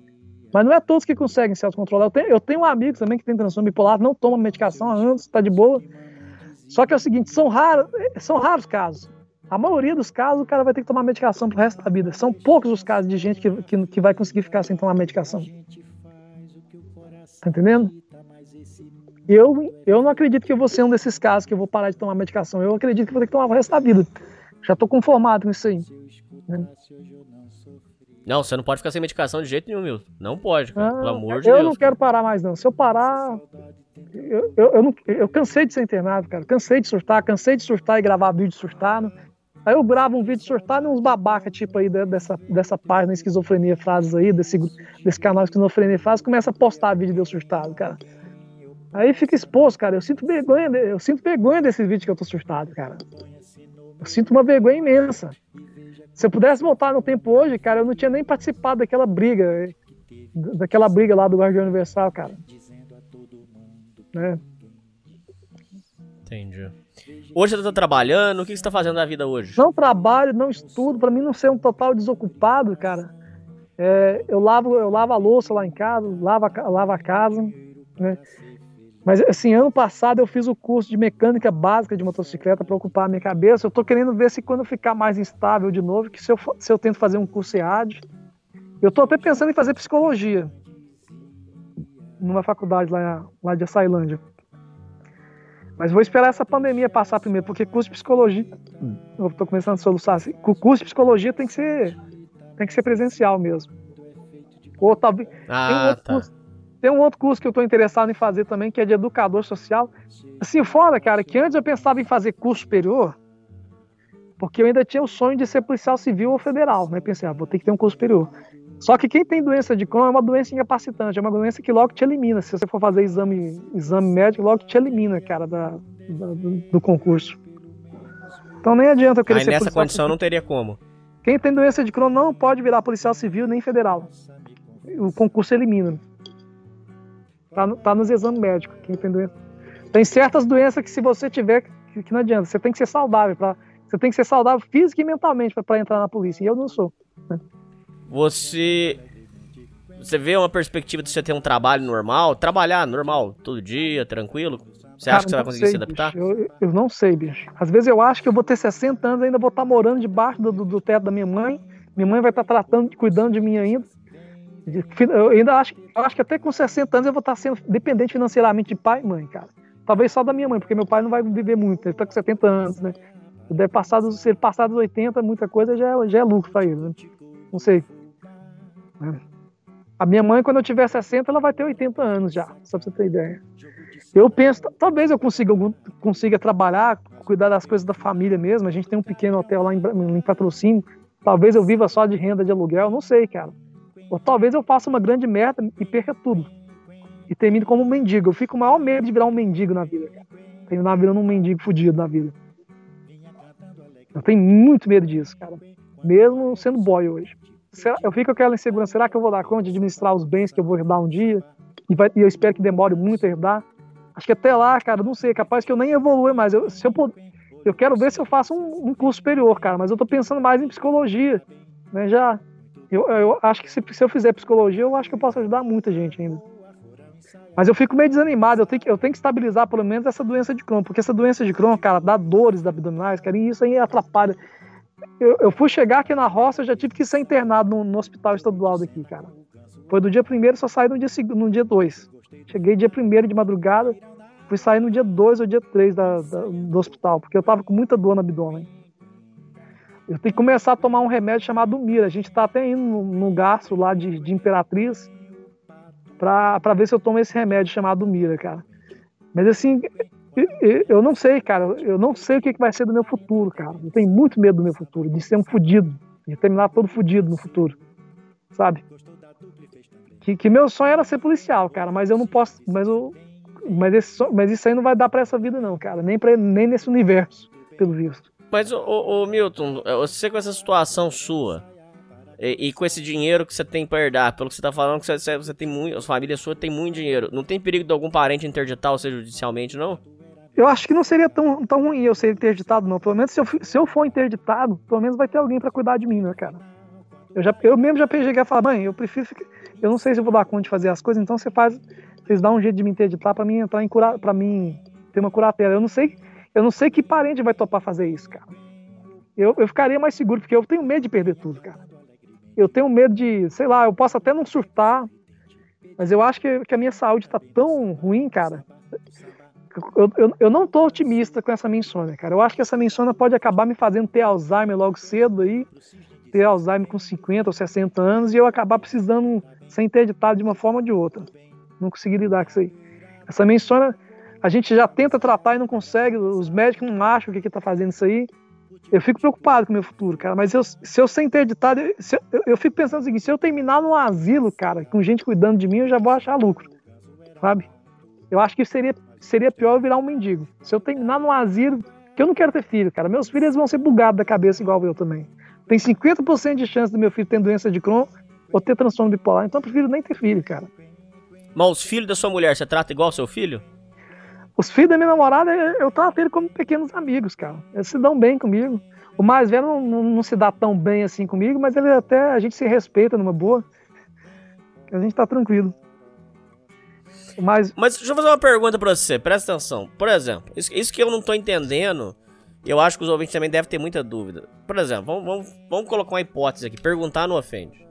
Hum. Se você tomar a medicação certinha, 100%, uma medicação diária, correta, você não consegue viver a realidade e trabalhar e viver uma vida normal? Ou você acha que mesmo com a medicação você não consegue, é impossível você ter uma vida normal? Você fazer uma comida, você passar um café, você trabalhar? Ah, você acha que é impossível? Eu não, impossível não. Às vezes é difícil. Eu consigo ter, por exemplo, no meu dia a dia eu levanto, fico vendo, vou lavar as vasilhas, lavar a louça, né? Às vezes eu faço comida em casa, eu, consigo, eu já fiquei sozinho em casa para fazer minha comida, né? Lavar minhas próprias roupas, isso é tranquilo. Mas assim, eu, eu, mesmo assim, cara, eu acho que eu, eu, tenho medo, cara, que eu tô com o cérebro muito sequelado. Às vezes eu penso até em aposentar logo. Se é que vão me dar aposentadoria, porque o cara pra, que tem transtorno bipolar, para se aposentar, tem que ser bem grave mesmo o transtorno dele. Eu não sei se, se compensa eu tentar me aposentar, cara. Eu vou levando a vida, se eu tentar me aposentar mesmo, acho que vai ser só por idade mesmo. Chegar nos 65 se aposenta. Se eu tiver vivo até lá, né? Eu acho, eu fico com medo de eu, não, de eu nem viver muito tempo, cara. Mesmo que eu não me mate. Né, por causa dessa doença de Crohn aí, né? Arritmia cardíaca, eu tô com a saúde fodida, cara. E essa saúde fodida é, são por causa das crises que eu já tive, por causa da medicação psiquiátrica que eu já tive. A medicação psiquiátrica, ela não. Ela pode te deixar lúcido, cara, mas ela acaba com seus órgãos, cara. Ela acaba com o coração. Ela, quem toma medicação psiquiátrica por muito tempo, ele corre muito mais risco de virar diabético e ter problemas do coração, só pra você ter ideia. Isso aí quase ninguém gosta de falar. Mas tem que tomar assim mesmo. Né? Se manter lúcido. Entendi. É, agora, para encerrar. Sim. Eu queria, por favor, que você dissesse a sua opinião sobre clínicas psiquiátricas, se você acha bom, se você acha que, que funciona mesmo, que, que resolve. E para os ouvintes que estão de repente pensando em se internar, o que, que você, os conselhos que você dá, o que, que você pensa? Cara, clínica psiquiátrica é o seguinte, né? Se é uma clínica particular e você tá e você não é um cara agressivo, a tendência é você tá de boa na clínica, né? Clínicas realmente são necessárias essas clínicas psiquiátricas que tem que tem pacientes, né, que tem que tem pessoas que estão num estado que não adianta querer medicar ela em casa, querer medicação no capítulo, ela vai precisar mesmo de uma clínica psiquiátrica. Então, esse negócio tá muito feio, se interna numa boa, cara. Mas se, de preferência se interna numa clínica particular. Porque se você for se internar numa clínica pública, cara, você tá fudido. Principalmente se você for um criminoso. Se você tiver cometido um crime, eles vão te, te internar numa, num manicômio judiciário. Aí você tá fudido, cara. Que esses manicômios judiciários são foda. Agora, a clínica particular. Ah, cara, clínica particular é mais ou menos como você tá. De você tá preso numa prisão da Noruega. Você já viu como é que é essa prisão da Noruega? É só luxo, cara. Sim, sim. né? Você come bem, você tem uma cama só pra você. Agora, clínica pública, cara. Clínica pública no Brasil, você tá fudido, bicho. Dependendo da clínica. Tem que ser uma clínica muito boa. Eu, eu tenho amigos que já foram internados em clínica pública e disseram que foi de boa, mas não é todas não, cara. É mais seguro que a particular. Se você puder ter um plano de saúde para te bancar uma internação numa clínica particular, é melhor. Melhor. É. Mas de preferência, o melhor é você nem parar numa clínica particular, cara. É você tomar a medicação normal seguir a recomendação médica, se medicar, para não precisar de estar numa clínica. É, isso é verdade mesmo. É, terapias alternativas. Não estamos indicando. E nem, por favor, nem você vai indicar, porque o, a medicação tem, tem que vir acima de tudo. Mas terapias alternativas, alguma funciona, melhora alguma coisa ou nada? Ah, cara, não sei de dizer, bicho. Eu, eu acredito que terapia alternativa, se for profissional, tem que ser junto com a terapia convencional também. Até onde eu sei. Você pode fazer meditação, meditação funciona, meditação ajuda. Mas terapia alternativa, se não tiver junto com a terapia convencional, é melhor nem fazer, cara. Só a terapia alternativa não funciona para mim, não. Até onde eu sei. Na minha opinião. Com relação a parentes e tudo, já aconteceu de parentes ou amigos virar pra você e, e achar que a doença mental é frescura, é bobeira, é, é gracinha sua? Já, cara. Mas foi poucas vezes. Eu tenho parentes e, com E o que, que você responde quando alguém fala isso? Cara, você não tá na minha perna, você sabe como é que é. Que o negócio é duro. Você vê esperança? Cara, eu, eu tô. Eu acredito que essa minha vida, cara, eu tô. Eu tô encarnado aqui, meu espírito tá nessa carne para mim cumprir uma pena, cara. Nas minhas crenças, eu fiz alguma mer muitas merdas em vidas passadas e tô cumprindo uma pena encarnado nesse corpo doente, cara. Eu tenho que cumprir essa pena, cumprir esse meu karma para ver se a próxima vida vai ser menos pior ou melhor do que essa. Né? Para mim é isso aí, eu, eu já me conformei agora. Né? Você diria que a sua vida é uma vida triste? Não, cara, tem muita coisa boa na minha vida também, mas ela é uma minha vida tá uma tem desgraças e coisas e bênçãos, tá entendendo? Tem uma vida muito boa, tem o fato de, de, de, ter pai e mãe com condição boa financeira já, já ajuda muito, cara. Ter uma namorada também, né? Pô, o ruim é ser doente demais, né, cara? Mas dá pra levar, né? Pelo menos ainda posso comer um, umas coisas. É aquilo que eu te falei, né? Os meus prazeres é na comida, né? Comer um hambúrguer, uma pizza, comer um cachorro quente, né? Comer comida gostosa, né? essas comidas aí, né? Comer uma lasanha, ainda tem esses prazeres, né? Transar com a namorada, esses que são meus prazeres, cara. Né? Poder andar na minha moto ainda, né? Que eu ainda tenho, eu tenho carteira de motorista, cara. Inclusive eu renovei minha carteira de motorista. Uma coisa que eu fiquei chateado, que eu queria tirar a carteira D, né? Talvez ainda tente tirar a carteira D, né? Pra dirigir caminhão. Só que eu fui tentar tirar a carteira D, eu tava tudo, em, tudo dando certo. Eu tinha passado até no psicotécnico e, e a psiquiatra não quis me liberar um laudo pra mim, pra mim fazer carteira, tirar a carteira D, cara. Tem até um outro psiquiatra que, que discorda que eu devia que eu posso tirar a carteira dele. Vou, mas isso aí, cara, se eu quiser tirar a carteira dele, é só caçar um outro psiquiatra que me, dê, que me libere esse laudo para tirar a carteira dele. Mas você acha que você tem condição? Eu passei no psicotécnico, né? Eu tinha passado no psicotécnico para tirar a carteira dele, só para você ter ideia. Quando eu fiz, quando eu tava mexendo com o processo, só, só faltava a porra do laudo para mim, para mim começar a dirigir caminhão, né? Só que a psiquiatra não quis dar o laudo, mesmo eu tendo passado no psicotécnico. Eu fiquei puto da vida com essa psiquiatra. Lá do Cabos, isso aí. Eu acho que dirigir um caminhão ouvindo música, cara, eu, eu, quero dirigir. Se eu puder dirigir caminhão ouvindo heavy metal, ouvindo meus industrial metal, eu vou achar bom demais, cara. Você acha que a doença mental, é... no caso, se você tiver um filho, você acredita que vai, vai passar pro seu filho? Tenho quase 100% de certeza, de 50% de chance. Eu não quero arriscar, cara. É 50% de chance de meus filhos ter transtorno mental, então eu não quero arriscar, não. De jeito nenhum. Você prefere não arriscar? Prefiro não arriscar. Minha namorada é laqueada, então, então é até melhor. Tô aí levando a vida com ela. Vamos ver até onde vai, né? Já estamos há mais de três anos juntos, né? Entre vai e volta. Mas vai dar casamento? Não, cara, acho que casar não vai dar, não, cara. Mas vamos namorar, pelo menos.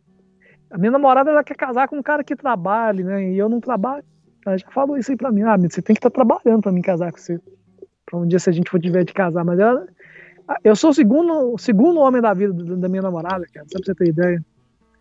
É, eu já te contei o caso, né? O, marido, o ex-marido dela tinha sido morto aí, tomou um tiro, né? Que reagiu a um assalto. Né? E é isso aí. Bom, meu irmão, pra fechar a entrevista, pra matar. Hum. Fala pra. Agora pra dar um recado direto pros ouvintes. Pare, ouvintes que têm parentes com problemas mentais, ou ouvintes que têm problemas mentais e que estão sob sofrimento mental, alguns que podem estar pensando em se internar, ouvinte que tem parente que tem problema, que tem depressão. Eu, por exemplo, que tive um parente que ficou trancado dentro de casa por muitos anos por causa de depressão. Agora eu queria que você falasse com tempo livre. Você pode falar o tempo que você quiser, à vontade. Agora fala direto com o ouvinte. O que, que você tem para dizer pro ouvinte que tem problema mental ou que tem parentes com problema mental? Deu, fala tudo que você quer falar do fundo do seu coração desabafa e dá os seus conselhos, fala o que você quiser. Bom, você que é parente, que tem parente com transtorno mental, você que tem um filho, por exemplo, você que tem uns, seu filho ou seu irmão tem transtorno mental, você tenha muita paciência com ele, procure fazer que ele se trate, que ele siga o tratamento, né?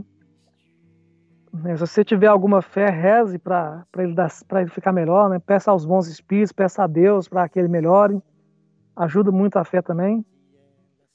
Né? Eu não tenho fé em Deus, mas eu acredito em espíritos, então eu peço aos bons espíritos para me ajudar quando eu estou muito mal, né?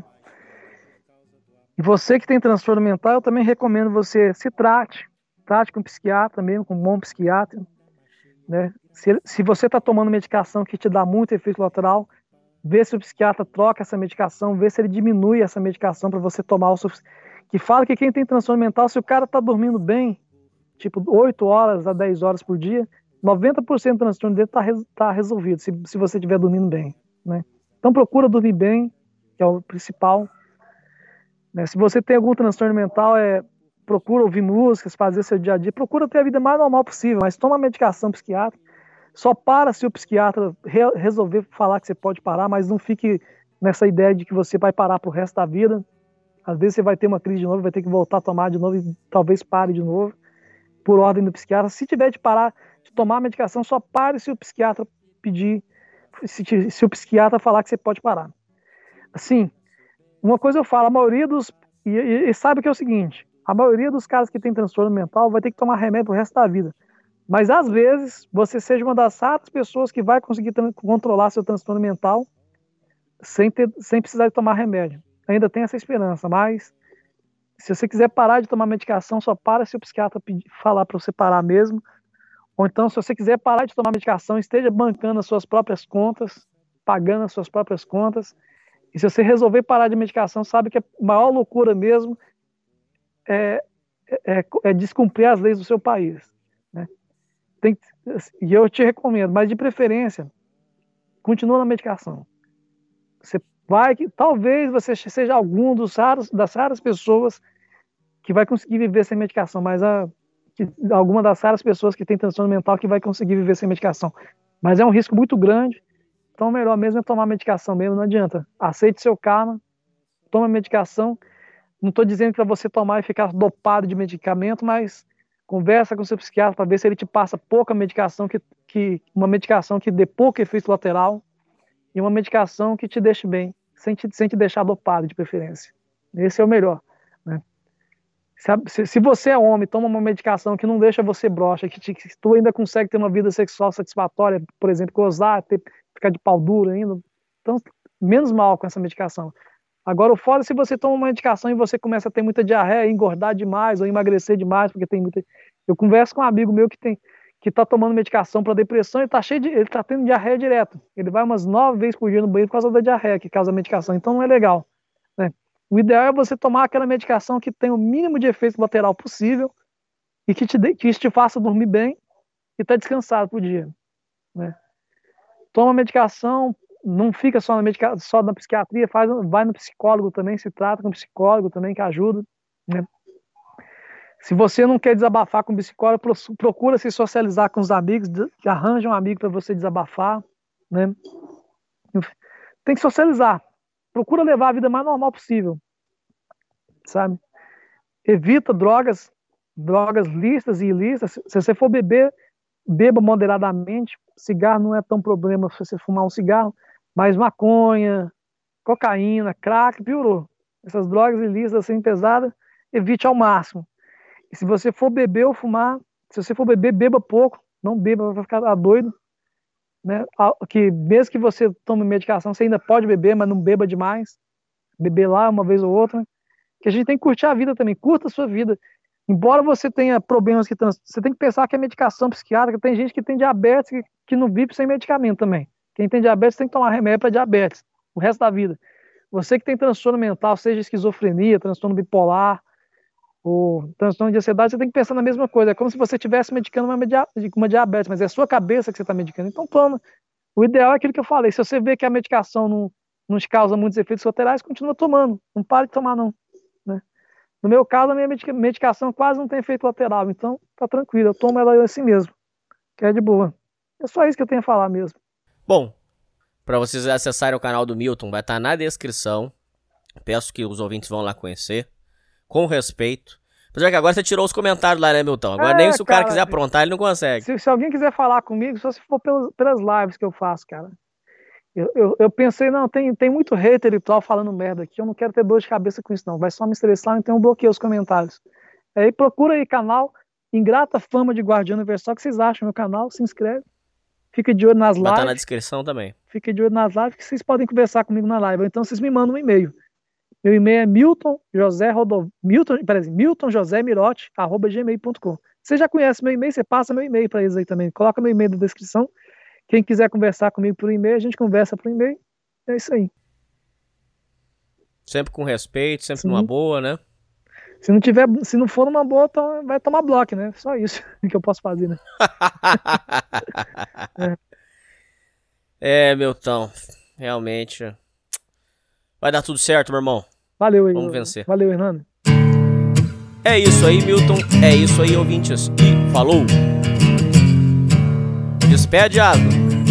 Fala pra vocês aí. Fala pra vocês, galera.